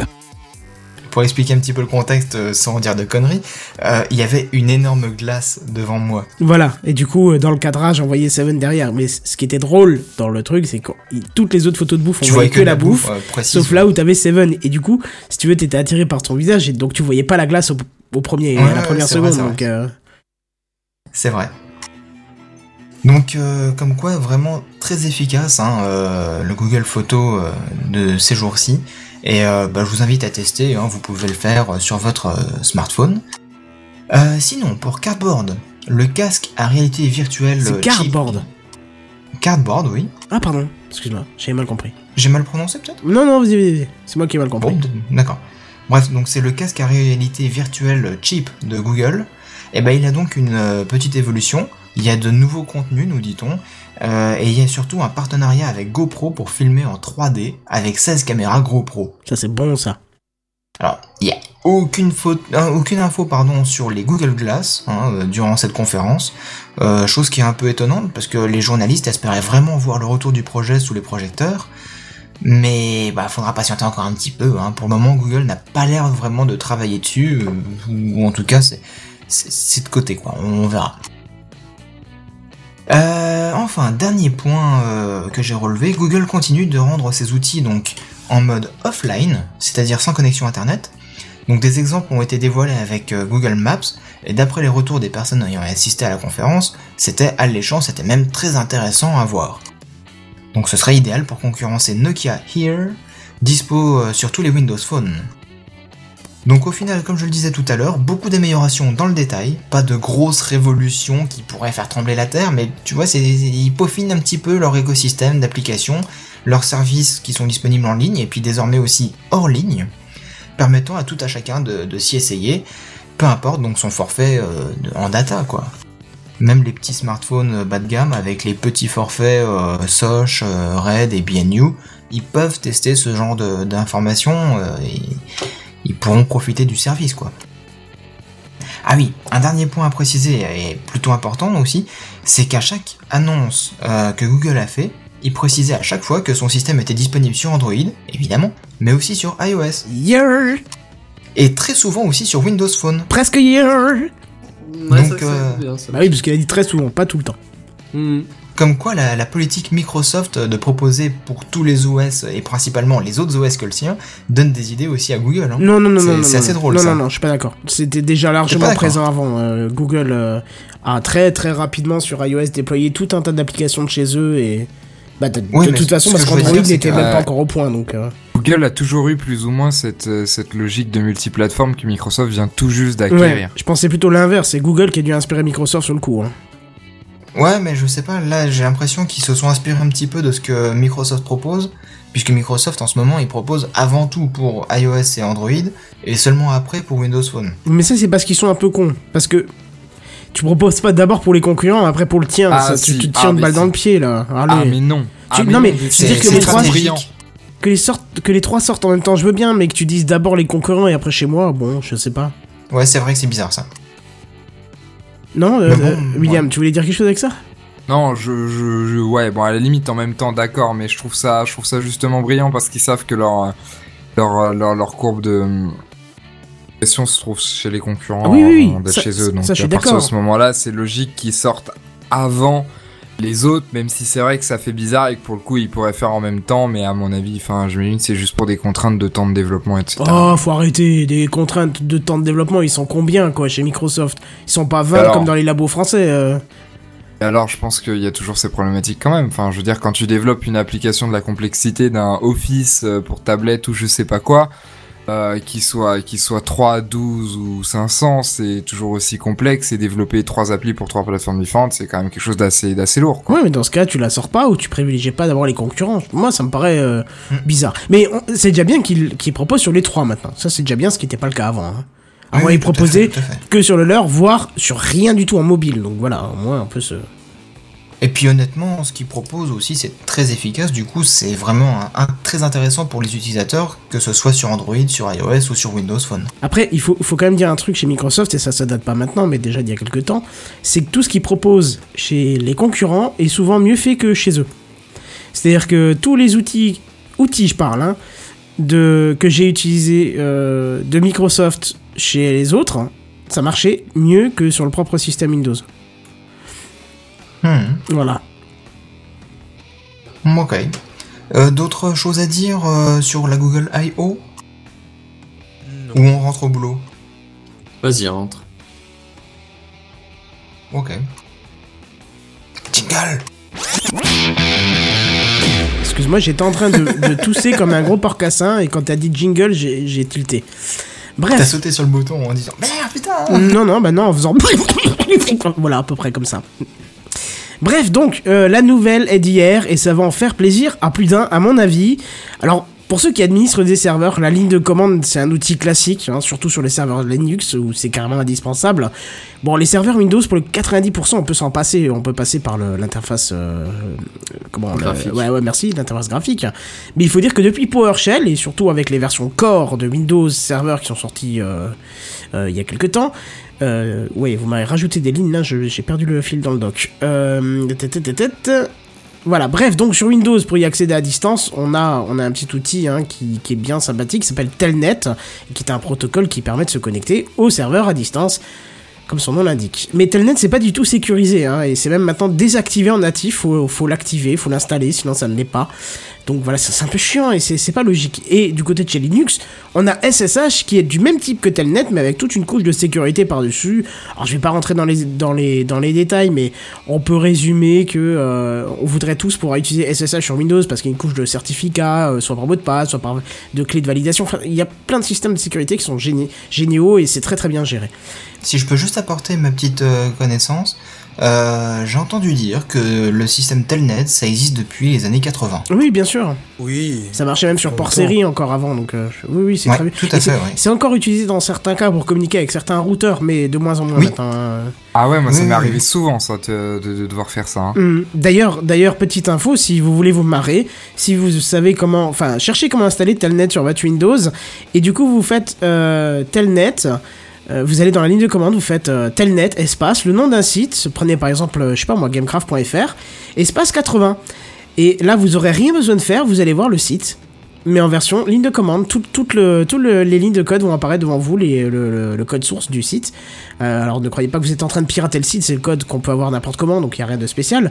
Mais en gros, euh, Telnet, ça permet d'interroger un serveur. Et Telnet, quand on l'utilise sur le port 80, il nous crache tout simplement le port web. Enfin, euh, tout- toutes les lignes, enfin toutes les. Bah, le port intéressant. 80, c'est le port euh, HTTP. Oui, oui, oui, bien sûr, mais non, c'est pas le port HTTP, c'est le port. euh, Enfin, euh, TCP. euh, non, non, non, non, putain, je suis en train de perdre mes classiques. C'est pas grave, on y reviendra. 80, quoi. Oui, voilà. C'est le port web, quoi, en gros. Je- Bref. Euh, où est-ce que j'en étais du coup? Alors ouais, on rêverait tous de pouvoir utiliser euh, SSH sur Windows. En plus, rien qu'en client. Mais bon, on, on peut le faire, hein, mais on devait passer par un petit logiciel qui s'appelait Kitty, euh, voire. Hello, il y avait Kitty. les deux, il y avait les deux, mais qui fait du SSH via une interface graphique. Bon bref, c'est pas terrible. Ça fait le job, hein. Tu peux le scripter et tout, mais bon voilà, c'est pas terrible, c'est pas, c'est pas natif, donc c'est un peu le bordel. Mais tout ceci pourrait changer après Windows 10. Et on voit encore, une fois, la preuve du changement de Microsoft, hein, c'est ce qu'on disait avant dans, dans la news de Seven, qui va, euh, qui, Microsoft qui va aider et collaborer avec OpenSSH, qui est le logiciel le plus utilisé utilisant le protocole SSH. Qui est le logiciel Oh yeah. plus utilisé utilisant le protocole SSH. C'est un peu chaud comme phrase, mais vous avez tous compris ce que ça veut dire. Voilà, c'est le logiciel qu'on utilise le plus qui utilise le protocole SSH. Voilà. Et de fait, ils annoncent vouloir créer un serveur et un client SSH, hein, donc intégré directement dans le système, bien évidemment. Euh, magnifique, d'autant plus que c'est l'équipe de développement de PowerShell qui sera en charge d'intégrer euh, tout ça à leur projet PowerShell, quoi. hein. Donc ça c'est vachement classe. Et d'ailleurs, Angel Calvo, qui est le responsable en chef de la section PowerShell, remercie la communauté pour avoir fait entendre leur voix dans ce sens. Donc, euh, Donc euh, ça c'est déjà cool. Alors ce qui, ce qui, il faut savoir que c'est pas nouveau. Hein. Ils ont déjà tenté plusieurs fois de l'intégrer, mais apparemment dans les hiérarchies il y avait des petites barrières, euh, machin. Tu vois, c'est du libre, tout ça. Bon, bon, on voit bien que Satya euh, en arrivant a fait un petit peu le tri et a ouvert un petit peu tout ça. Et ça c'est vraiment cool. Et c'est fou quand même qu'un OS serveur qui ne prend pas en compte du SSH. Tu sais, ça me fait un peu penser si t'avais une Tesla dernier cri et que tu pourrais l'ouvrir qu'à une, tu sais, avec les vieilles clés à introduire dans les portières là, sans les Enfin, on Oui, a t'as le encore, mais je veux dire, un truc de sécu, mais que, que t'aurais une voiture toute récente et que tu pourrais pas l'ouvrir à distance, pas, euh, tu vois. Comme c'est chaud ça. Voilà, avec la clé dedans. Tu sais, en plus, une vieille clé, tu sais, que t'ouvrais les portes de château fort, là, que n'importe qui peut copier facilement. Ça me ferait penser à ça, quoi. Bon, bref. C'est vraiment fascinant, quoi. Toujours est-il que c'est pas pour tout de suite, parce qu'on pense euh, pouvoir découvrir une version, euh, une pré-version, pardon, de cette intégration dans les premières bêtas de Windows Server 2016. Alors moi, je vais poser la question peut-être plus à, à William qui a beaucoup euh, travaillé avec les systèmes Microsoft, euh, notamment le, le cloud de chez Microsoft qui s'appelle Azure, je crois. Ouais, ouais. Voilà. Qu'est-ce que tu penses de cette news? Franchement, ça te fait pas crépiter de, de plaisir? Franchement, c'est juste génial. Bon après sur les bon c'est pas prévu pour un Windows classique, mais bon euh, je veux dire quand t'as un Windows classique, t'installes un petit soft et puis bon. Oui, oui, voilà, bien tu- sûr. Tu l'as juste pas de base, mais après une fois que tu l'as intégré, que t'as perdu 15 secondes à, à- à l'installer, euh, c'est comme si tu l'avais. Mais je pense que si c'est prévu pour serveur, tu auras aussi de quoi le mettre sur un classique. Hein. Ouais, mais voilà, mais j'imagine hein. peut-être à, à l'avenir, beaucoup plus tard, peut-être que Windows Server, non? Non, je pense pas, parce que tout ce qui a été Ah ouais rajouté dans les Windows Server, certains, certains outils qui sont intéressants d'avoir, comme euh, 2IS par exemple, est nativement Ouais. dans Windows, sauf qu'il faut le, il faut l'installer. C'est nativement 2IS, c'est accessible. nativement dans les Windows. Oui, il faut ajouter le composant 2IS. Il faut l'installer, avoir le CD et tout, mais c'est nativement dedans. Hein. Sais pas obligé d'avoir une version serveur, sauf que tu seras limité à 10 personnes, euh, enfin les restrictions à Windows. Hein. Il y a deux trucs que je trouve que je trouve assez intéressants dans cette news. Le, le, le premier, le plus intéressant, c'est que c'est que Win, c'est que Windows, enfin Microsoft de manière générale, s'ouvre. Euh, Jusqu'à maintenant, jamais de la vie, tu les aurais fait ouvrir, s'ouvrir à d'autres technologies que leurs trucs à la con, alors que même eux savent que c'est de la merde. Bon, ok. Bah oui, ils j'exagère l'ont- en disant que c'est Bah de la si. merde. Non, non, tu peux le dire. Ils ont carrément désactivé Telnet de base. Quand tu désactives ton propre moyen de te faire euh, interroger à distance sur un serveur, c'est qu'il y a un problème. Non, tu sais qu'il y a un d'accord, problème, quoi. Telnet, ça a 92 ans aussi, tu vois. Bon, en même temps, tu vas me dire, c'est ça, je sais pas tout jeune non plus, mais. Oui, non, mais d'accord, Mais bon, mais moi, c'est a encore évolué au fur et à mesure quand même. Hein.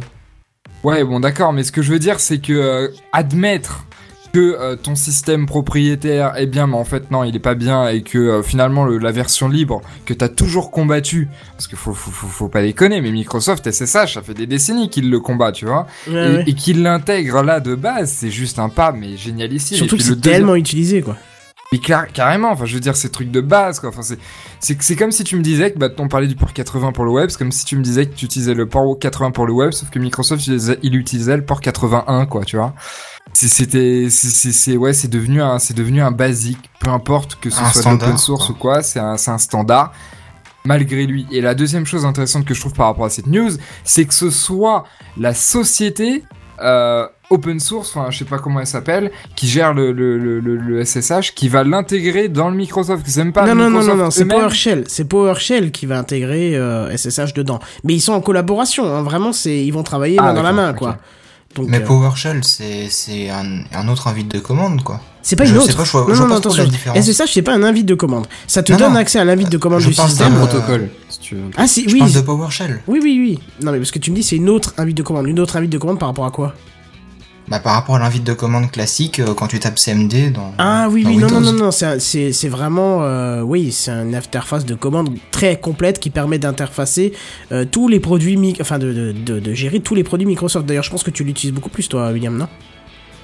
Euh, non, parce que moi j'utilisais pas de Windows Server euh, pur en soi. C'est-à-dire qu'en fait sur, sur le cloud d'Azure, tu as accès à des, à des serveurs pelle, mais tu n'as pas les, Les serveurs pellent des serveurs à la pelle. Ah, qui sont techniquement sur du Windows Server, donc avec toutes les technologies qui vont avec, mais en soi, tu ne te connectes pas en partage d'écran ou je sais plus comment ça s'appelle, euh, RDP ou je sais plus oui, c'est ça, c'est RDP. ouais. Euh, sur l'écran pour le bureau avec PowerShell, etc. C'est-à-dire que ça, c'est comment c'est foutu dans le Windows Server D'accord. Quand tel qu'est foutu un cloud, que ce soit euh, sur Azure avec Microsoft ou sur d'autres plateformes, tu peux faire ça, mais généralement, si tu veux gérer euh, 30 serveurs d'un coup, etc., euh, t'as des, t'as d'autres outils qui sont plus de ton côté, côté client, qui te permettent de gérer ça, ou du côté web de la gestion de ton cloud, plutôt que euh, aller sur l'écran de l'ordinateur. Mhm. Bah, pour Rachel, pour répondre à ta question, Seven, je sais pas si t'es revenu. Euh, oui, c'est c'est vraiment, euh, ouais, c'est de la ligne de commande, mais en plus hardcore. C'est-à-dire qu'il te faut un bouquin à côté, il te faut les bouquins avec les commandes précises à taper pour interagir avec, euh, je sais pas moi, avec Change ou, ou ce genre de choses. Sinon, tu les devines Ah pas, ouais quoi. C'est pas sous DOS où tu vas faire un slash help ou un machin. Ou, c'est beaucoup plus hardcore et des fois, t'as des commandes, tu les, enfin, tu les copies du, du site de Microsoft directement dans, dans la dans la fenêtre, quoi. Sinon, c'est pas possible de les retenir. Il y a trop de trucs. C'est c'est imbuvable. C'est pas que c'est non utilisable, mais tu les retires pas, quoi. Et Donc, en fait, ta, news, c'est vraiment euh, très axé pour les développeurs et pour, pour ceux qui gèrent les serveurs, etc. sur Windows. Mais du coup, pour euh, le Kidam, euh, tu parles un petit peu chinois, en fait. Non, pas forcément, puisque si tu... Oui, oui, c'est pour ceux qui ont des, des, des Windows serveurs, ça c'est sûr. Mais c'est aussi une démonstration que, que Windows, là, est vraiment en train d'ouvrir son esprit. Et comme dit Barberousse, Microsoft s'adapte aux standards, les enfants.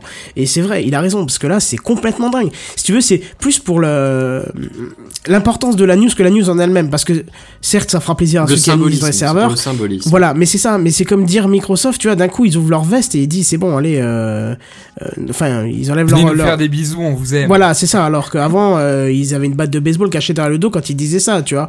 Prêt à Mhm. dégainer la, la, la coup de batte. Alors que là, c'est totalement l'inverse. Il y a un changement de philosophie. Et je suis désolé, mais tu m'aurais demandé il y a deux ans, Microsoft, nanana, je t'aurais dit, oh, c'est bon, fais-moi pas chier. Moi, je vais me prendre un Mac. C'est ce qui s'est passé d'ailleurs. Euh, je Bah veux plus ouais. rien savoir. J'ai mon Linux. Ok, j'ai encore Windows 7 parce que la, la plupart des choses que j'utilise ne fonctionnent que là-dessus. Mais ça me cache les couilles, ce- cette philosophie de Microsoft, d'être aussi fermé et tout. Maintenant, tu me reposes la question, je te dirais carrément l'inverse. Je, je serais en train de te dire que Windows 10, mais ça me botte à mort, ça m'intéresse à mort parce que une inter- interopérabilité qui est assez hallucinante. Euh, Il y a une capacité de, de, de, de, ben, de, de pénétration du marché qui est énorme avec Windows 10. Euh, Il y a Bah, une ça tombe bien, je vais t'en ouverture. parler. Oui, tu vas nous en parler après, mais voilà. Oui, d'ailleurs, je vais pas spoiler ta news, mais tu veux nous raconter Bah, tout ça, tu, me, tu le spoil pas, t'inquiète pas. euh, moi, je parle surtout de la- de l'installation. Hmm. Et bref, et regarde, c'est carrément fou, et c'est William qui va nous en parler tout de suite dans la news suivante. Mais de quoi nous parle-t-il? Bon, bah comme d'habitude, je vais vous parler. euh, bon, j'ai enfin trouvé un nom parce que comme j'en parle à chaque fois, euh, bon, j'appelle ça la nouvelle, la, la, la guerre de la commodité. Vous savez toutes ces applications stupides de productivité que toutes les grandes entreprises s'arrachent. Microsoft qui dernièrement a racheté Sunrise, qui un peu avant a racheté Accompli, bien. Etc., etc. Google qui rachète et compagnie, les, les services de to-do list, les services de mail, les services de calendrier, etc. On en parle souvent. Bon, bref. Là, la nouvelle news, c'est que Microsoft vient encore de, de, de sortir le porte-monnaie. Euh, un gros porte-monnaie assez lourd. Je vais vous donner le montant. C'est assez hallucinant pour ce que c'est. Enfin, bon. Euh, vous allez me donner votre avis. Cette application, il s'agit de Wunderlist. Est-ce que vous connaissez? Oui, Ouais, moi j'utilise au quotidien. parler. Tu, tu, tu l'utilises au quotidien Au quotidien, ouais. Synchronisé avec euh, tout ce qui est possiblement synchronisable, donc euh, je l'utilise au quotidien.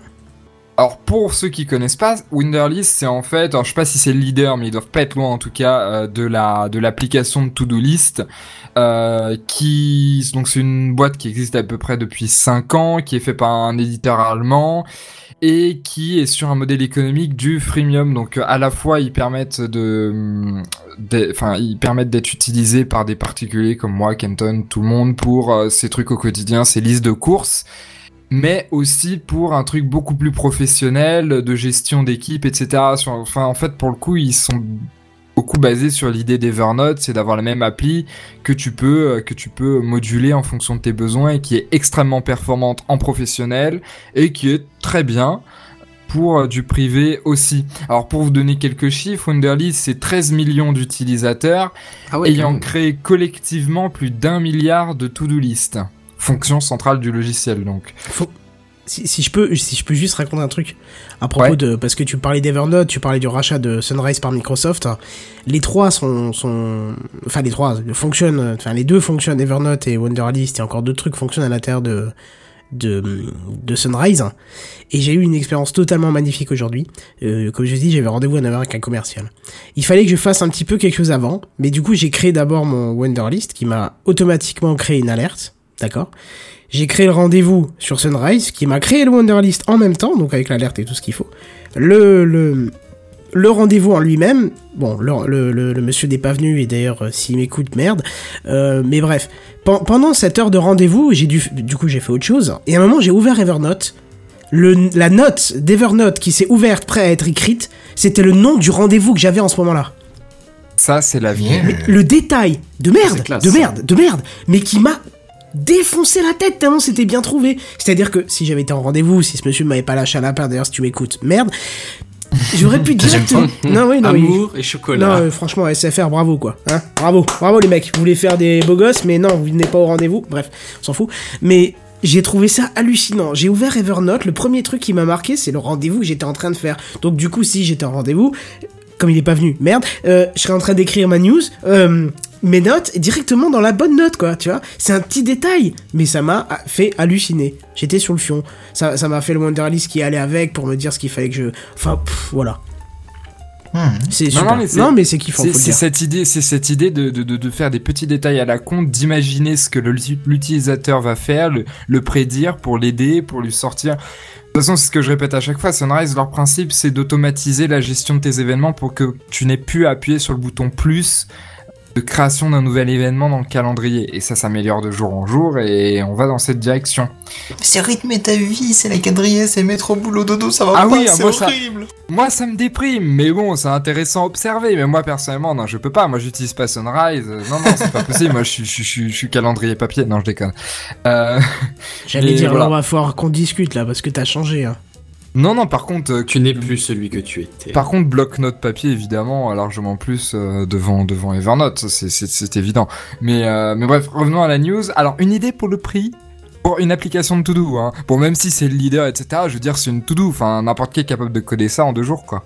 Ah oui, surtout Bon, qu'elle a rien de spécial, hein. Faut, Non, dire, faut dire honnêtement, elle a rien de spécial. hein. J'exagère, euh, c'est quand même une Dans très le belle million appli, elle est bien intégrée. Bon, indice, un million quand même, euh, dans les millions, le, le milliard, euh, non. Un million Pas, pas déconner.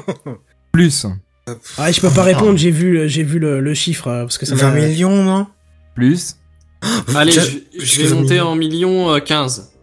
mais largement plus, mais vous êtes 100. des petits jeux. Exactement, 100 millions. Ouah, trop fort. Vache. Vous savez, en fait, Ils ont on- acheté une to-do list 100 millions d'euros? oui, c'est ouf, hein. C'est complètement dingue. Bon, après, voilà, je, vous dis, c'est, c'est, c'est, c'est, c'est- voilà, 5 ans de travail, c'est une, très belle, c'est une très belle boîte. hein. truc. Ouais, voilà. Ils ont beaucoup Oh, d'utilisateurs, etc. Mais c'est. euh, tu vois. William, hein, je te dis, hein, continue à développer, hein, il y a de l'avenir, hein, il y a moyen de se faire de la thune. Hein. Ouais, 100 millions d'euros, c'est pas en sociologie que tu te les fais, mais bon. Ah non, C'est sûr. plus un développement d'application. Hein. Tu vois, ça rapporte. Je, je vais Ça, vous envoyer... euh, l'exploitation de diamants ou éventuellement la fraude organisée. je Non, en- moi je mise pour Gamecraft. Moi, je vais vous envoyer sur Snapchat pour ceux qui euh, que j'ai dans les contacts. hein, euh, à quoi ressemble Wonderlist? Vous allez voir que en fait, il y a rien de spécial, quoi. Voilà, tu, tu continues. hein, C'est continue, juste hein. euh, Non, génial moi, de j'ai- simplicité, c'est ça. Ouais, voilà, c'est bien pensé. Bon, il y a une bonne intégration avec d'autres systèmes. C'est une belle appli. Il y a une très très grande intero- interopérabilité. Il y a des applis même sur Kindle, sur OS X, sur Windows, sur Windows Phone, sur Chrome OS, sur sur Kindle GD, sur Apple Watch. Donc tu vois, c'est quelque chose qui est voilà. Euh, mais c'est, enfin, ça reste une to-do list quoi. Et Donc c'est pas l'application la plus complexe de la terre. Non, surtout que sur mon téléphone, j'en ai d'autres qui sont mieux. J'ai euh, par exemple Checkmark qui est pas capable par géolocalisation de te faire des rappels, tu vois. Tu lui- un truc bidon. T'as un magasin que t'as pas à côté de chez toi, genre euh, bah, moi je sais pas, j'ai pas de magasin euh, on va dire Ikea. J'ai pas de magasin Ikea près de chez moi. Il faut que j'y aille pour euh, pour trouver un meuble là-bas. Forcément, il y a du chemin, il y a une heure de route, tout ça. Eh ben, je peux très bien mettre un rappel en mettant la zone Ikea. Euh, achète, je sais pas moi, une plante Ikea. Voilà, on s'en fout. Et il me, il me rappellera seulement quand j'arriverai. Et je me dis, oh ouais, c'est vrai, je vais oublier, faut que j'achète ça, tu vois. Et c'est ben, vachement bien. Sinon, Eh ben, il ça, y a un truc pas. génial. Ça s'appelle Google Inbox qui fait exactement la même chose. Hein? C'est un mais qui est peu seulement ça. pour une boîte Google, pour une boi- euh, boîte Google. Comment ça Une boîte aux lettres Google. Bah, je, je, je sais pas par rapport à ce Comment que ça marche Parce que du coup, je sais pas comment ça marche ça. Bah, bah dans l'appli, dans l'appli, dans l'appli euh, Google Inbox, donc t'as le système de rappel qui est intégré, puisque là on parle de Wunderlist, etc. Faut pas oublier que les concurrents ont, ont leurs équivalents. hein. Google a. Ouais, il faut Google que tu t'envoies un mail ou quoi Achète-toi du pain. Non, non, non, non, non. C'est, tu sais, t'as sur euh, sur euh, Inbox, tu as le bouton plus en bas et qui te permet de rajouter un rappel. Et quand tu mets un rappel, il suffit de créer le bout, d'appuyer sur le bouton mettre en attente et après tu peux mettre euh, demain, la semaine prochaine, euh, définir une date. Mais t'as aussi un truc choisir le lieu Ouais, c'est ça. Euh, C'est vachement pratique. et qui se base qui se base donc bien sûr sur le, le- la géolocalisation de ton téléphone et sur la, la correspondance des adresses de, de Google Maps Donc tu peux dire, tu peux même paramétrer euh, home, euh, hop, comme ça quand je suis chez moi, rappelle-moi de, je sais pas moi, faire la Ouais, c'est pas vaisselle. bête, j'avais jamais vu. Et ça fonctionne extrêmement bien. Et euh, ce, qui est, ce qui est génial avec, euh, enfin moi ce que je trouve génial avec Inbox, c'est qu'en fait il, il mute son interface, fait muter son interface en fonction de, ton usa- de son usage. Par exemple, le bouton plus, donc pour ceux qui connaissent pas, qui est tout en bas à droite, qui euh, est un bouton qui permet de créer un nouveau mail, un nouveau rappel, etc. Enfin voilà, qui permet d'ouvrir une nouvelle chose. Donc un gros bouton principal. Or, moi, je m'en sers à 90% de ce bouton pour créer des rappels plutôt que pour envoyer les mails. Je, mets largement plus de rappels que de mails. Et bien, du coup, à force, le bouton rouge de plus a changé et c'est un bouton d'ajout de rappel en fait. Tu vois ce que je veux dire? C'est C'est-à-dire qu'il comprend ton usage pour aller modifier son interface et faire un truc encore plus précis et mieux foutu. Et c'est juste génialissime. quoi. Ouais, carrément. C'est la prédiction, comme tu disais tout à l'heure avec ton histoire et ton commercial euh, à qui tu dis merde. Tiens, je vois que j'ai noué des invitations pour Inbox. Donc si quelqu'un j'en ai veut. J'en ai 50. Ouh la vache. Ah oui, Ah, la oui. C'est qui en a le plus, quoi. C'est. Ouais, non, je crois que t'as le Bah, au pire, euh, un jour, si tu veux m'en passer une, je veux bien, pourquoi pas. Sera le gars qui fait le blasé de la vie. Ouais, bon, vraiment, si t'insistes, que tu veux mettre la gueule dedans, je veux bien, mais c'est bien parce que t'insistes, hein. euh, Non, c'est bien parce que c'est toi, tu vois. N'importe quoi. Eh ben, exprès, c'est pas moi qui te la filera, ça sera Oasis. Euh, non, mais tu sais, ce qui est bien avec Wonderlist, c'est son sa présence sur tous les systèmes. Ce que ne font pas les autres, ou peut-être d'autres en font, mais c'est la seule que j'ai vu que j'ai vu sur autant de plateformes et euh, compatible avec tout, quoi. Ce que je vous disais, ils sont même sur, ils sont même sur euh, Kindle et, et Apple Watch. quoi, Sur. Kindle. Sans sur déconner. Kindle, putain, faut que j'aille voir ça. Et je vous l'ai dit tout à l'heure. Ah ouais, mais j'ai- c'est le moment où j'ai dû aller chercher ma bouteille d'eau. Mhm.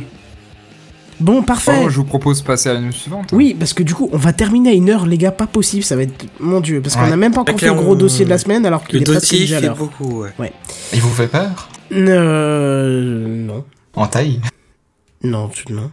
Bon, c'est pas grave, nous suivons. Et moi, je vais vous parler de la pub sur Netflix. La publicité, c'est le mal. Je, je vous avoue que j'ai halluciné quand j'ai vu ce titre parce que Netflix, qui est un des plus gros services de streaming légal, qui euh, de streaming légal payant, je précise, où vous payez un abonnement et vous avez accès à un, à un immense catalogue de films et de séries. Euh, et avec un abonnement qu'il faut payer entre euh, 7,99€ ou 11,99€ par mois. Après, il y a plusieurs euh, catégories d'abonnements. Eh bien, pour le moment, euh, actuellement, il y a quelques utilisateurs de Netflix qui ont constaté qu'il y avait de la pub, des pages de pub qui apparaissaient entre euh, deux épisodes d'une série, par exemple, ou entre deux films. C'est C'est incommensurablement. Ah bah, Moi, je incroyable. Si je j'étais sur ça- Netflix, j'aurais quitté l'abonnement direct. Bah, c'est-à-dire que pour l'instant, c'est c'est très c'est une minorité de personnes et étant utilisateur Netflix, je l'ai pas vu, mais je t'avoue que le jour où je vois ça, je grincerai fortement des dents et je leur dirai fuck et je retournerai au, à mon copain américain qui me filera les films. Non, mais Mais- parce que sans déconner, c'est incroyable ça. Tu, tu peux pas faire ça. C'est pas. Ah, je- me suis fait la réflexion d'un truc, c'est que t'as bien des chaînes de télé où tu payes, ils te balancent de la pub par-dessus, quoi. Ah oui, genre Alors que tu Plus, payes. Bah oui. Bah, Ça, moi, je tuer Non, Canal, Plus, quand, quand, quand ils sont en payant, il me semble Il que pas t'as de- pas ils de sont pub. en payant. Alors ça, je peux plus entendre En- ça. Pareil. non. Ce genre de chaîne qui te disent ah oui non mais là on n'est pas encrypté. Va te faire enculer. Sur ma facture c'est pas marqué de 8 à 10, on n'est pas encrypté. Tu me fais payer, tu me fais pas de pub. Ferme ta gueule, j'en ai rien à foutre de savoir que le voisin peut regarder en même temps. Moi je paye, je veux pas de pub dans ce cas-là. Au voisin tu non, lui mets une mais- pub mais tu me démerdes pour que moi j'en ai pas. Je paye, je veux pas de pub. C'est comme ça, nada. Non, faut, faut arrêter avec ce genre de truc. C'est du leitmotiv pour se faire de la gueule sur le, pour se faire de la thune encore sur la gueule des gens. C'est du. J'avoue. Il y a, y un exemple qui m'a qui m'a pas mal choqué, c'est le magazine Cour- Courrier International. Quand tu t'abonnes, tu as bon évidemment toujours les pubs dans la version papier, puisqu'évidemment une version papier est très agréable à, à lire, mais c'est- autre chose. Mais sur le site internet, quand t'es connecté, quand t'es logué avec ton compte premium payé tous les mois, etc., t'as autant de pubs et quand t'arrives sur le putain de site, tu as des interstitiels qui te disent cliquez ici pour ouvrir directement le site. Alors que putain tu payes quoi. Tu dis non, non, mais il y a un problème. Donc tu retournes sur la version papier. Et euh, alors du coup, juste avant que tu continues, l'autre fois j'étais chez ma grand-mère, petite anecdote, hein. Et euh, le temps qu'elle ramène le café, il y avait un truc posé sur la table, ça s'appelait Femme Actuelle, donc un magazine euh, apparemment pour femmes de- d'un certain âge. Je, je me suis dit tiens, je veux quand même voir ce qu'il y a dedans. Oui. Ça, c'est fait. Non mais c'est marrant parce que tu vois le titre Femme Actuelle, bon, t'as l'air d'un truc moderne. Dès que tu tu comprends que c'est pas pour te- pas pour euh, 50 ans, c'est pour plus. Hein.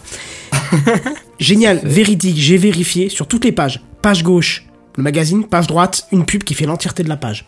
Au milieu, Bah, celle sûr. qui fait la relire de deux, c'est pages. complètement. Je, non, c'est- et, et le pire, c'est que le bouquin, il doit coûter 5 euros ou 6 euros, je sais pas, mais tu te dis, c'est complètement fou. Il n'y a pas une seule page où à droite, il n'y avait pas autre chose que de la pub.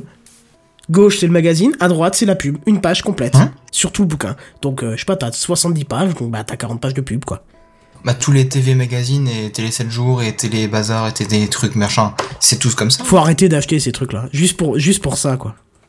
C'est Bah incroyable. non, c'est blindé de pubs. Et ce qui est drôle, c'est que sur la fin du bouquin, t'as toujours les pubs pour les voyantes, pour les, Oui. les 36-15 Ah cochons, oui. etc. Oh là là, quoi. Non, mais sérieux, on est Ça- en c'est 2015, toujours quoi. là, quoi. Le pire, c'est pas ça. Le pire, c'est que ça fonctionne pour une certaine catégorie de personnes et que ça cartonne, quoi. Eh, Mais les gens sont devenus d'une connerie, quoi. Tu payes un bouquin et t'as encore de la pub. Non, ils sont pas devenus. Enfin, je veux dire, Oui, par ils exemple, ils sont restés. C'est vrai, ils sont restés. ma grand-mère lit télé 7 jours, c'est juste qu'elle est abonnée depuis 15 ans dessus, quoi, tu vois. Hum, D'accord. Bon, je vais en revenir à mes publicités. Netflix quand même? Oui, oui, vas-y, vas-y. Donc, non, non, pour vous rassurer, pour euh, rassurer, euh, les publicités qui ont été affichées, c'était pas des publicités de de la marque X ou Y, c'était des publicités pour des, des produits Netflix qui c'est pour mettre en avant de leurs propres contenus qui sont euh, mis euh, publiés uniquement sur leur plateforme comme les séries Netflix ou encore euh, Orange is the New Black pour ne citer qu'elles. Euh, pour le moment, ce serait en phase bêta sur seulement quelques utilisateurs de Netflix, mais comme le dit euh, Barberousse dans le chat et comme beaucoup d'internautes l'ont remarqué, euh, il n'a pas fallu beaucoup pour que les internautes, et j'en ai fait partie, fassent le raccourci à un peu le je tâte le terrain, je vous fais de la pub gentillette, toute douce, du, du euh, vous comprenez, on se fait la propre pub, et puis après ce sera, eh tiens, tu veux bouffer tel jambon, euh, acheter, avoir d'autres marques en supplément, tu vois. Et Mhm. pour calmer le jeu, le PDG de Netflix qui s'appelle Reed Hastings s'est exprimé sur Facebook et un a type déclaré absolument fascinant. Mais moi, je te laisse, pardon.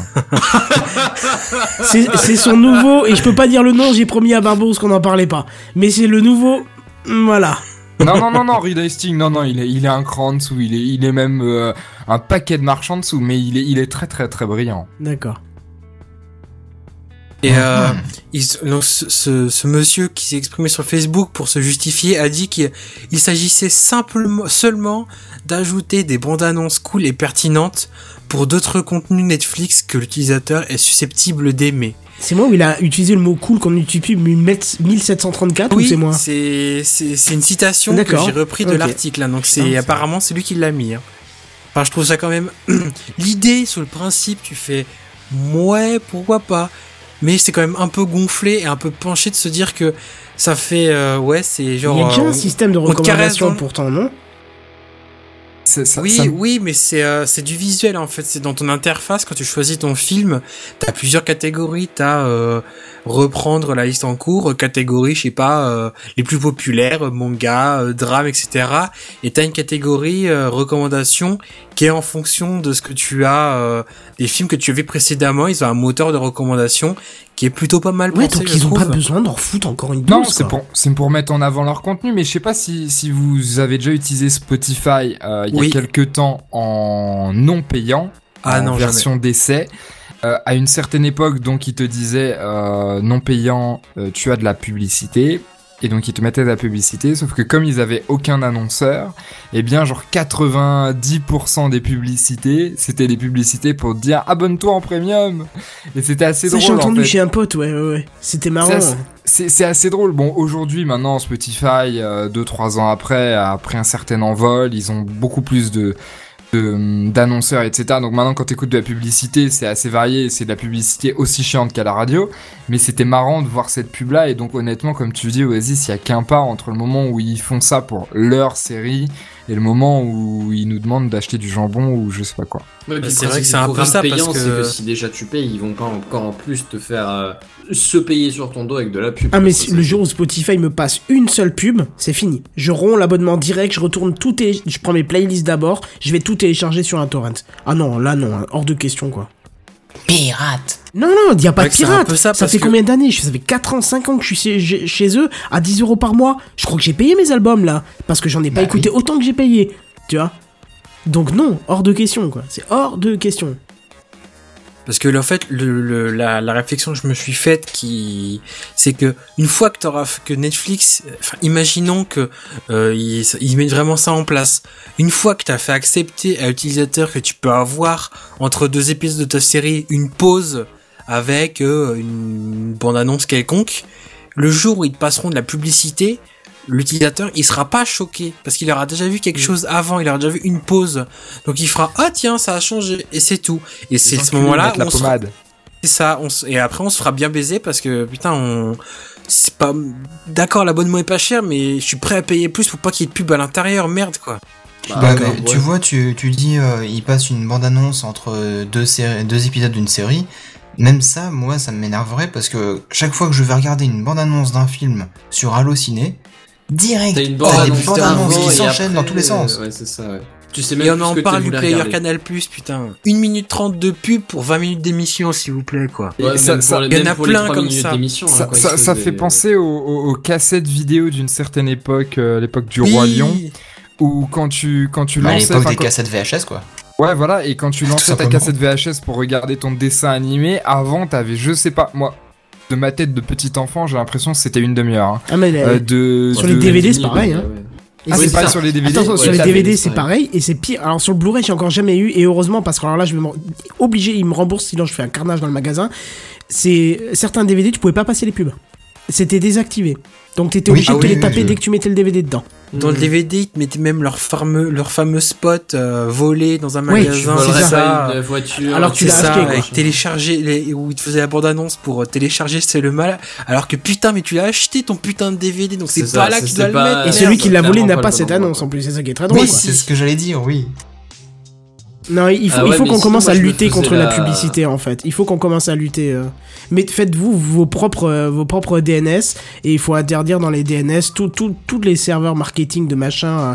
Et il y en a qui commencent à trouver la technique. hein. Il y a certains blogs où je les choperais bien et je leur mettrais bien des baffes parce que maintenant ils intègrent la pub comme un vrai article pour que tu puisses pas la louper. Oui, des, des publis Ou dans le reportages, des merdes RSS. comme voilà. ça. Ah ouais, non, là, ça me sort par tous les trous. J'en ai ras la boîte qu'on me dit, suggère quoi acheter, qu'on me donne des recommandations sur quoi acheter. J'ai pas envie d'acheter. J'ai envie de ressortir. Il faudrait que je ressorte le, le je vais le mettre en jingle avec euh, la tirade de- du roi Lot dans Camelot quand il dit non, je veux pas participer. Je suis pas participe. Je sais plus comment il le dit, tu sais.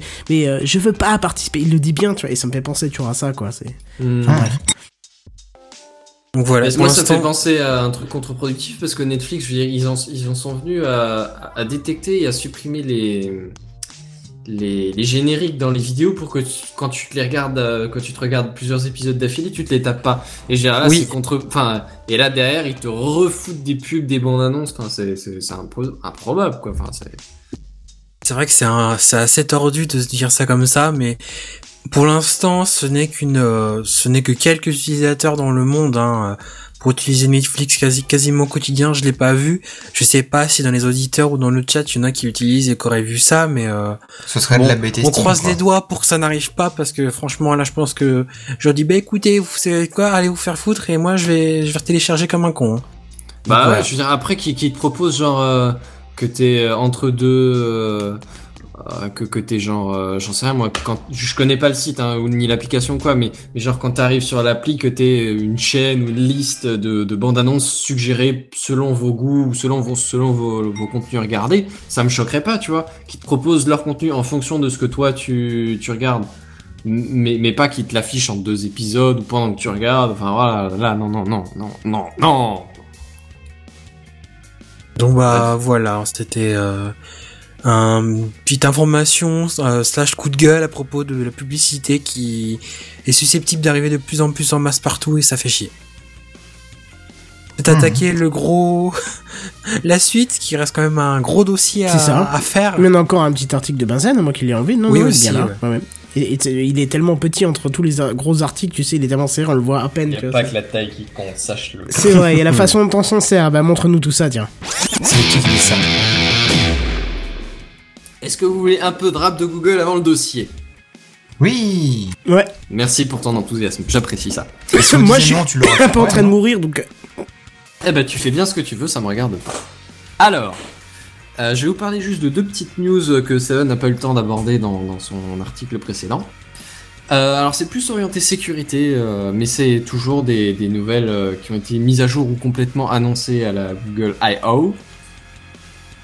Et alors, bah, on commence tout de suite. Google, le Project Vault. Alors, Vault en anglais, c'est un coffre. Euh, pardon, excusez-moi, petite conversation Mhm. interne.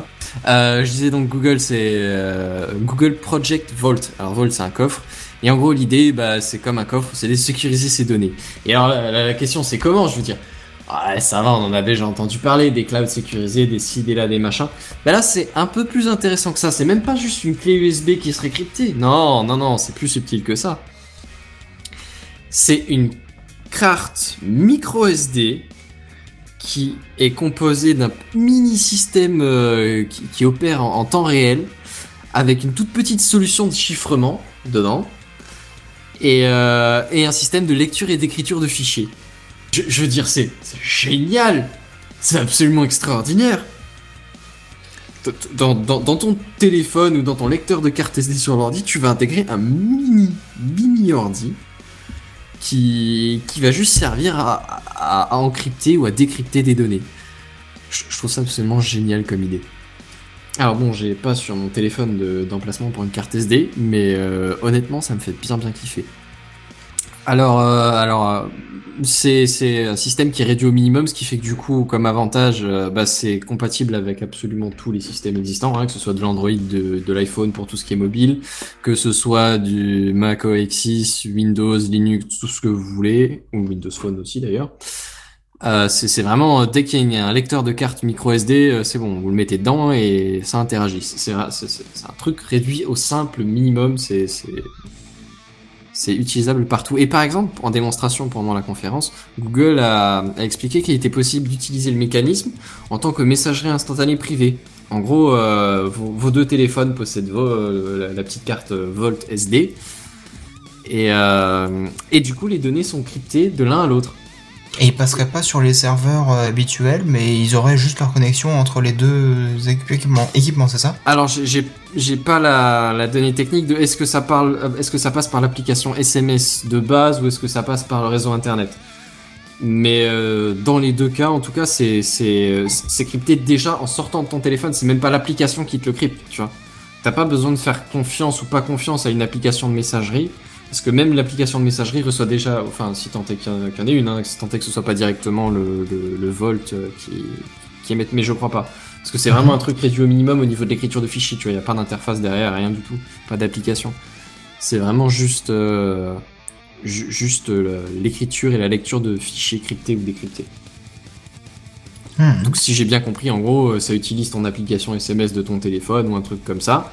Sauf que au passage, le temps que quand t'as cliqué sur OK pour envoyer ton texte, il est encrypté puis balancé à travers l'application euh, jusqu'au retour. Ce qui fait que du coup, bah c'est euh, assez tranquille quoi. Et puis t'as pas t'as pas le problème de, gérer des clés privées ou, publiques à partager avec l'autre, tu vois. Enfin c'est c'est parce que du coup il faut partager la clé le partage de la clé si c'est en clair c'est mort. Et alors moi j'ai euh, une question à te poser là-dessus. ouais. Euh, ça s'appelle projet Volt, mais est-ce que ça sortira bientôt ou pas? C'est une bonne question. J'allais arriver à, à l'état des lieux actuel. Alors, à l'état des lieux actuel, il y a 500 personnes qui testent au sein de Google. Donc, c'est encore euh, alpha test, c'est test en interne. Donc, euh, le, le dispositif est en test. Mais, euh, mais pour l'instant, euh, à part le code source disponible sur GitHub, il y a euh, rien qui est, euh, qui est sorti. Il n'y a pas de date de sortie non plus. Là, en gros, ils sont en test, je pense, en, en interne. À un moment donné ou à un autre, ils vont passer en, à- avec quelques partenaires particuliers à des tests euh, un peu plus étendus. Pardon. Merci Kenton. Euh, sachant qu'ils visent aussi bien des entreprises que des consommateurs euh, privés, hein, donc euh, on est tout aussi susceptible de l'utiliser que, que des grandes entreprises qui mettraient ça par exemple partout sur tout leur support. Mais il n'y a pas encore de, de date concernant, euh, con- concernant la sortie. Donc, ça c'était le numéro 1. Numéro 2. Alors, c'est un peu dans le même ordre d'esprit, c'est toujours sur la sécurité. C'est le projet Abacus. Abacus. Abacus. D'accord. Pourquoi Abacus. pas Obocus hein Bah parce que c'est pas moi qui suis en charge des noms chez Google, donc j'en ai aucune idée et t'as qu'à leur poser la question. Voilà. Et alors qu'est-ce qui se cache derrière Abacus? Alors euh, pour une fois le nom genre euh, c'est pas genre Vault pour euh, coffre-fort, c'est Abacus pour j'en sais absolument rien, ils avaient pas de nom, ils sont tombés sur un mec un peu créatif on va dire au niveau de ses noms. Mhm. Et alors qu'est-ce qui se cache derrière? En gros, c'est c'est un travaux un peu plus recherche recherche. Euh, Juste qualifier ça de recherche, pas artistique, mais juste recherche. Et en gros, euh, l'objectif c'est de supplanter le mot de passe. Hein, le mot de passe que tu utilises tout le temps, partout, partout, tout le temps, partout. Ouais. Tout et n'importe quoi. Donc on te demande beaucoup trop de mots de passe à longueur de journée. Oh là oui. On est bien d'accord.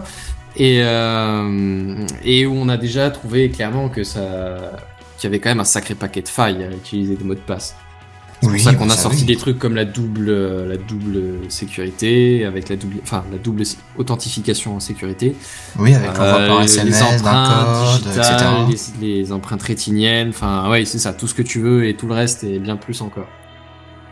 Ce qui fait que, alors on a, on a, un- les, les équipes de Google ont des, des partenariats avec, je crois, une trentaine d'universités euh, aux États-Unis, et ils ont testé, euh, ils, ont passé en test des, des méthodes pour supplanter le mot de passe. Alors on part du principe qu'un mot de passe c'est personnel. hein. Là je vous parle pas d'un mot de passe genre euh, un code d'accès que tout le monde partage. Genre pour rentrer dans un bâtiment ou quoi, euh, c'est pas de ça qu'on parle. On parle d'un code personnel pour un compte ou pour euh, même pour rentrer dans un bâtiment. Mais admettons que le code serait personnel. Et la technologie, elle se base, elle se base du coup sur sur une identification de la personne en gros. C'est pas con parce que ton mot de passe il est personnel, euh, donc, donc tu dois bien avoir moyen de caractériser la personne. Du coup, quand la personne arrive, ben tu détectes que c'est elle et pas quelqu'un d'autre, et du coup ça passe. Mais tu la détectes comment? Avec sa tête? Ça, c'est la bonne question. Alors non, c'est pas de la... Parce que là, sinon... il La de- reconnaissance faciale C'est pas de la reconnaissance faciale, ça existe aussi, hein. c'est c'est aussi déjà des trucs qui existent. Mais là, c'est des trucs un peu plus, euh, je dirais, euh, exotiques. En gros, les trucs qui ont été cités, par exemple, c'est euh, la vitesse de frappe au clavier, la détection du visage. Bon, là, on va dire, ça, si, du coup, je, je dis de la merde, effectivement, il y a la, la reconnaissance faciale, excuse-moi.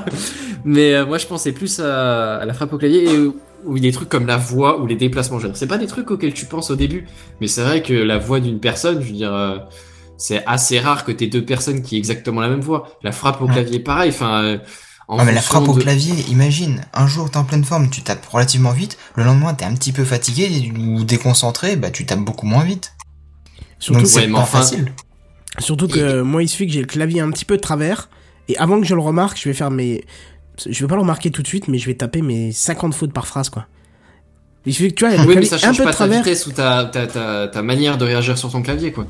Ah bah si, Genre, parce que dans ce cas-là, au bout d'un moment, je tape dessus. avec ton donc, euh, pouce, tu vois, ou est-ce que tu les appuies doucement avec ton index, qu'est-ce que j'en sais. Enfin, voilà, c'est c'est assez C'est pas avec reconnaissable, mon en fait. pouce sur le clavier. Pardon.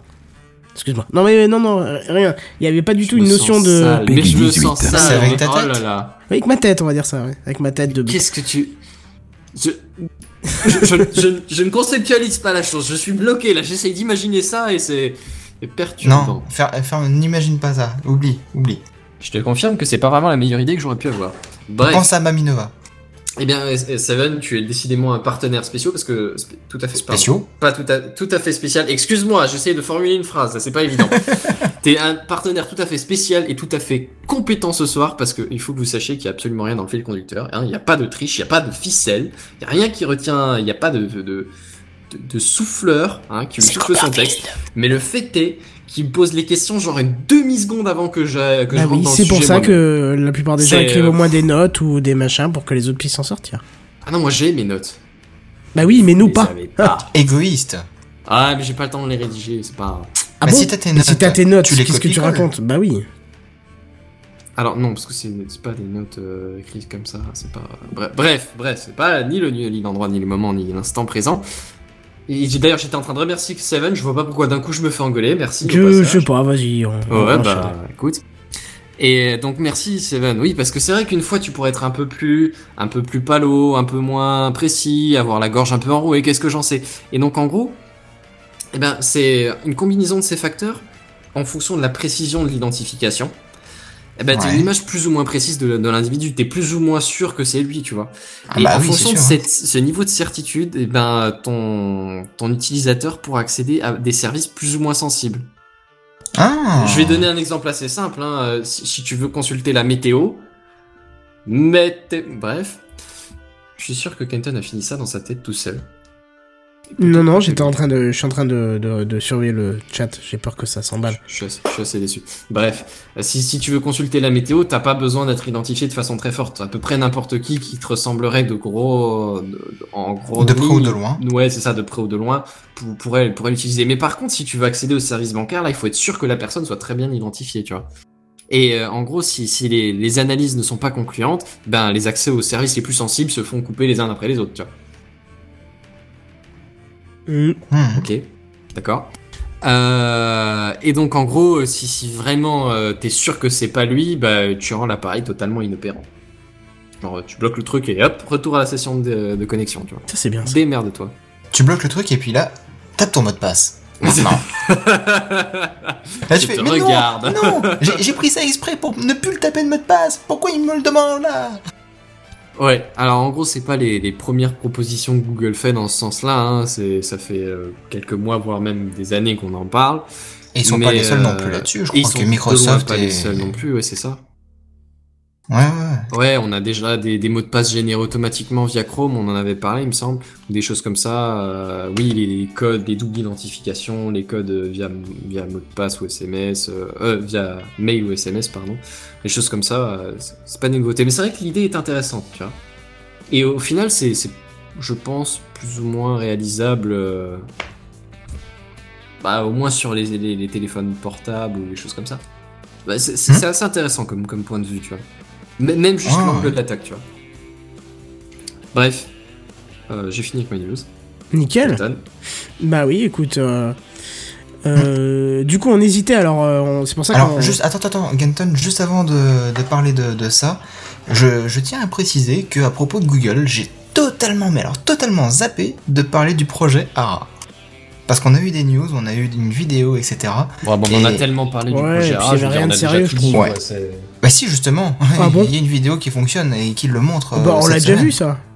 Non, non, non, c'est sorti à la Google I.O. et j'ai complètement Ah, zappé d'en parler. J'ai vu l'article, euh, si tu veux, hier soir. euh, des fois, au moment de me coucher, je regarde deux trois articles vite fait, ça m'endort. Ouais. Et euh, j'ai vu ça et je me suis dit, putain, faut que j'en parle pour demain. Et là, j'ai zappé. Bah, c'est pas grave, de toute façon, vu l'heure, tu vois. Bah ouais. Et justement, c'est ce qu'on se disait, en fait, bah, du coup, il y a un énorme dossier, en fait, à venir sur Windows 10, mais du coup, il va, il va, il va être reporté pour la semaine prochaine, en fait. Et euh, même mieux que ça, puisqu'on va commencer par le dossier, je pense, la semaine prochaine, du coup.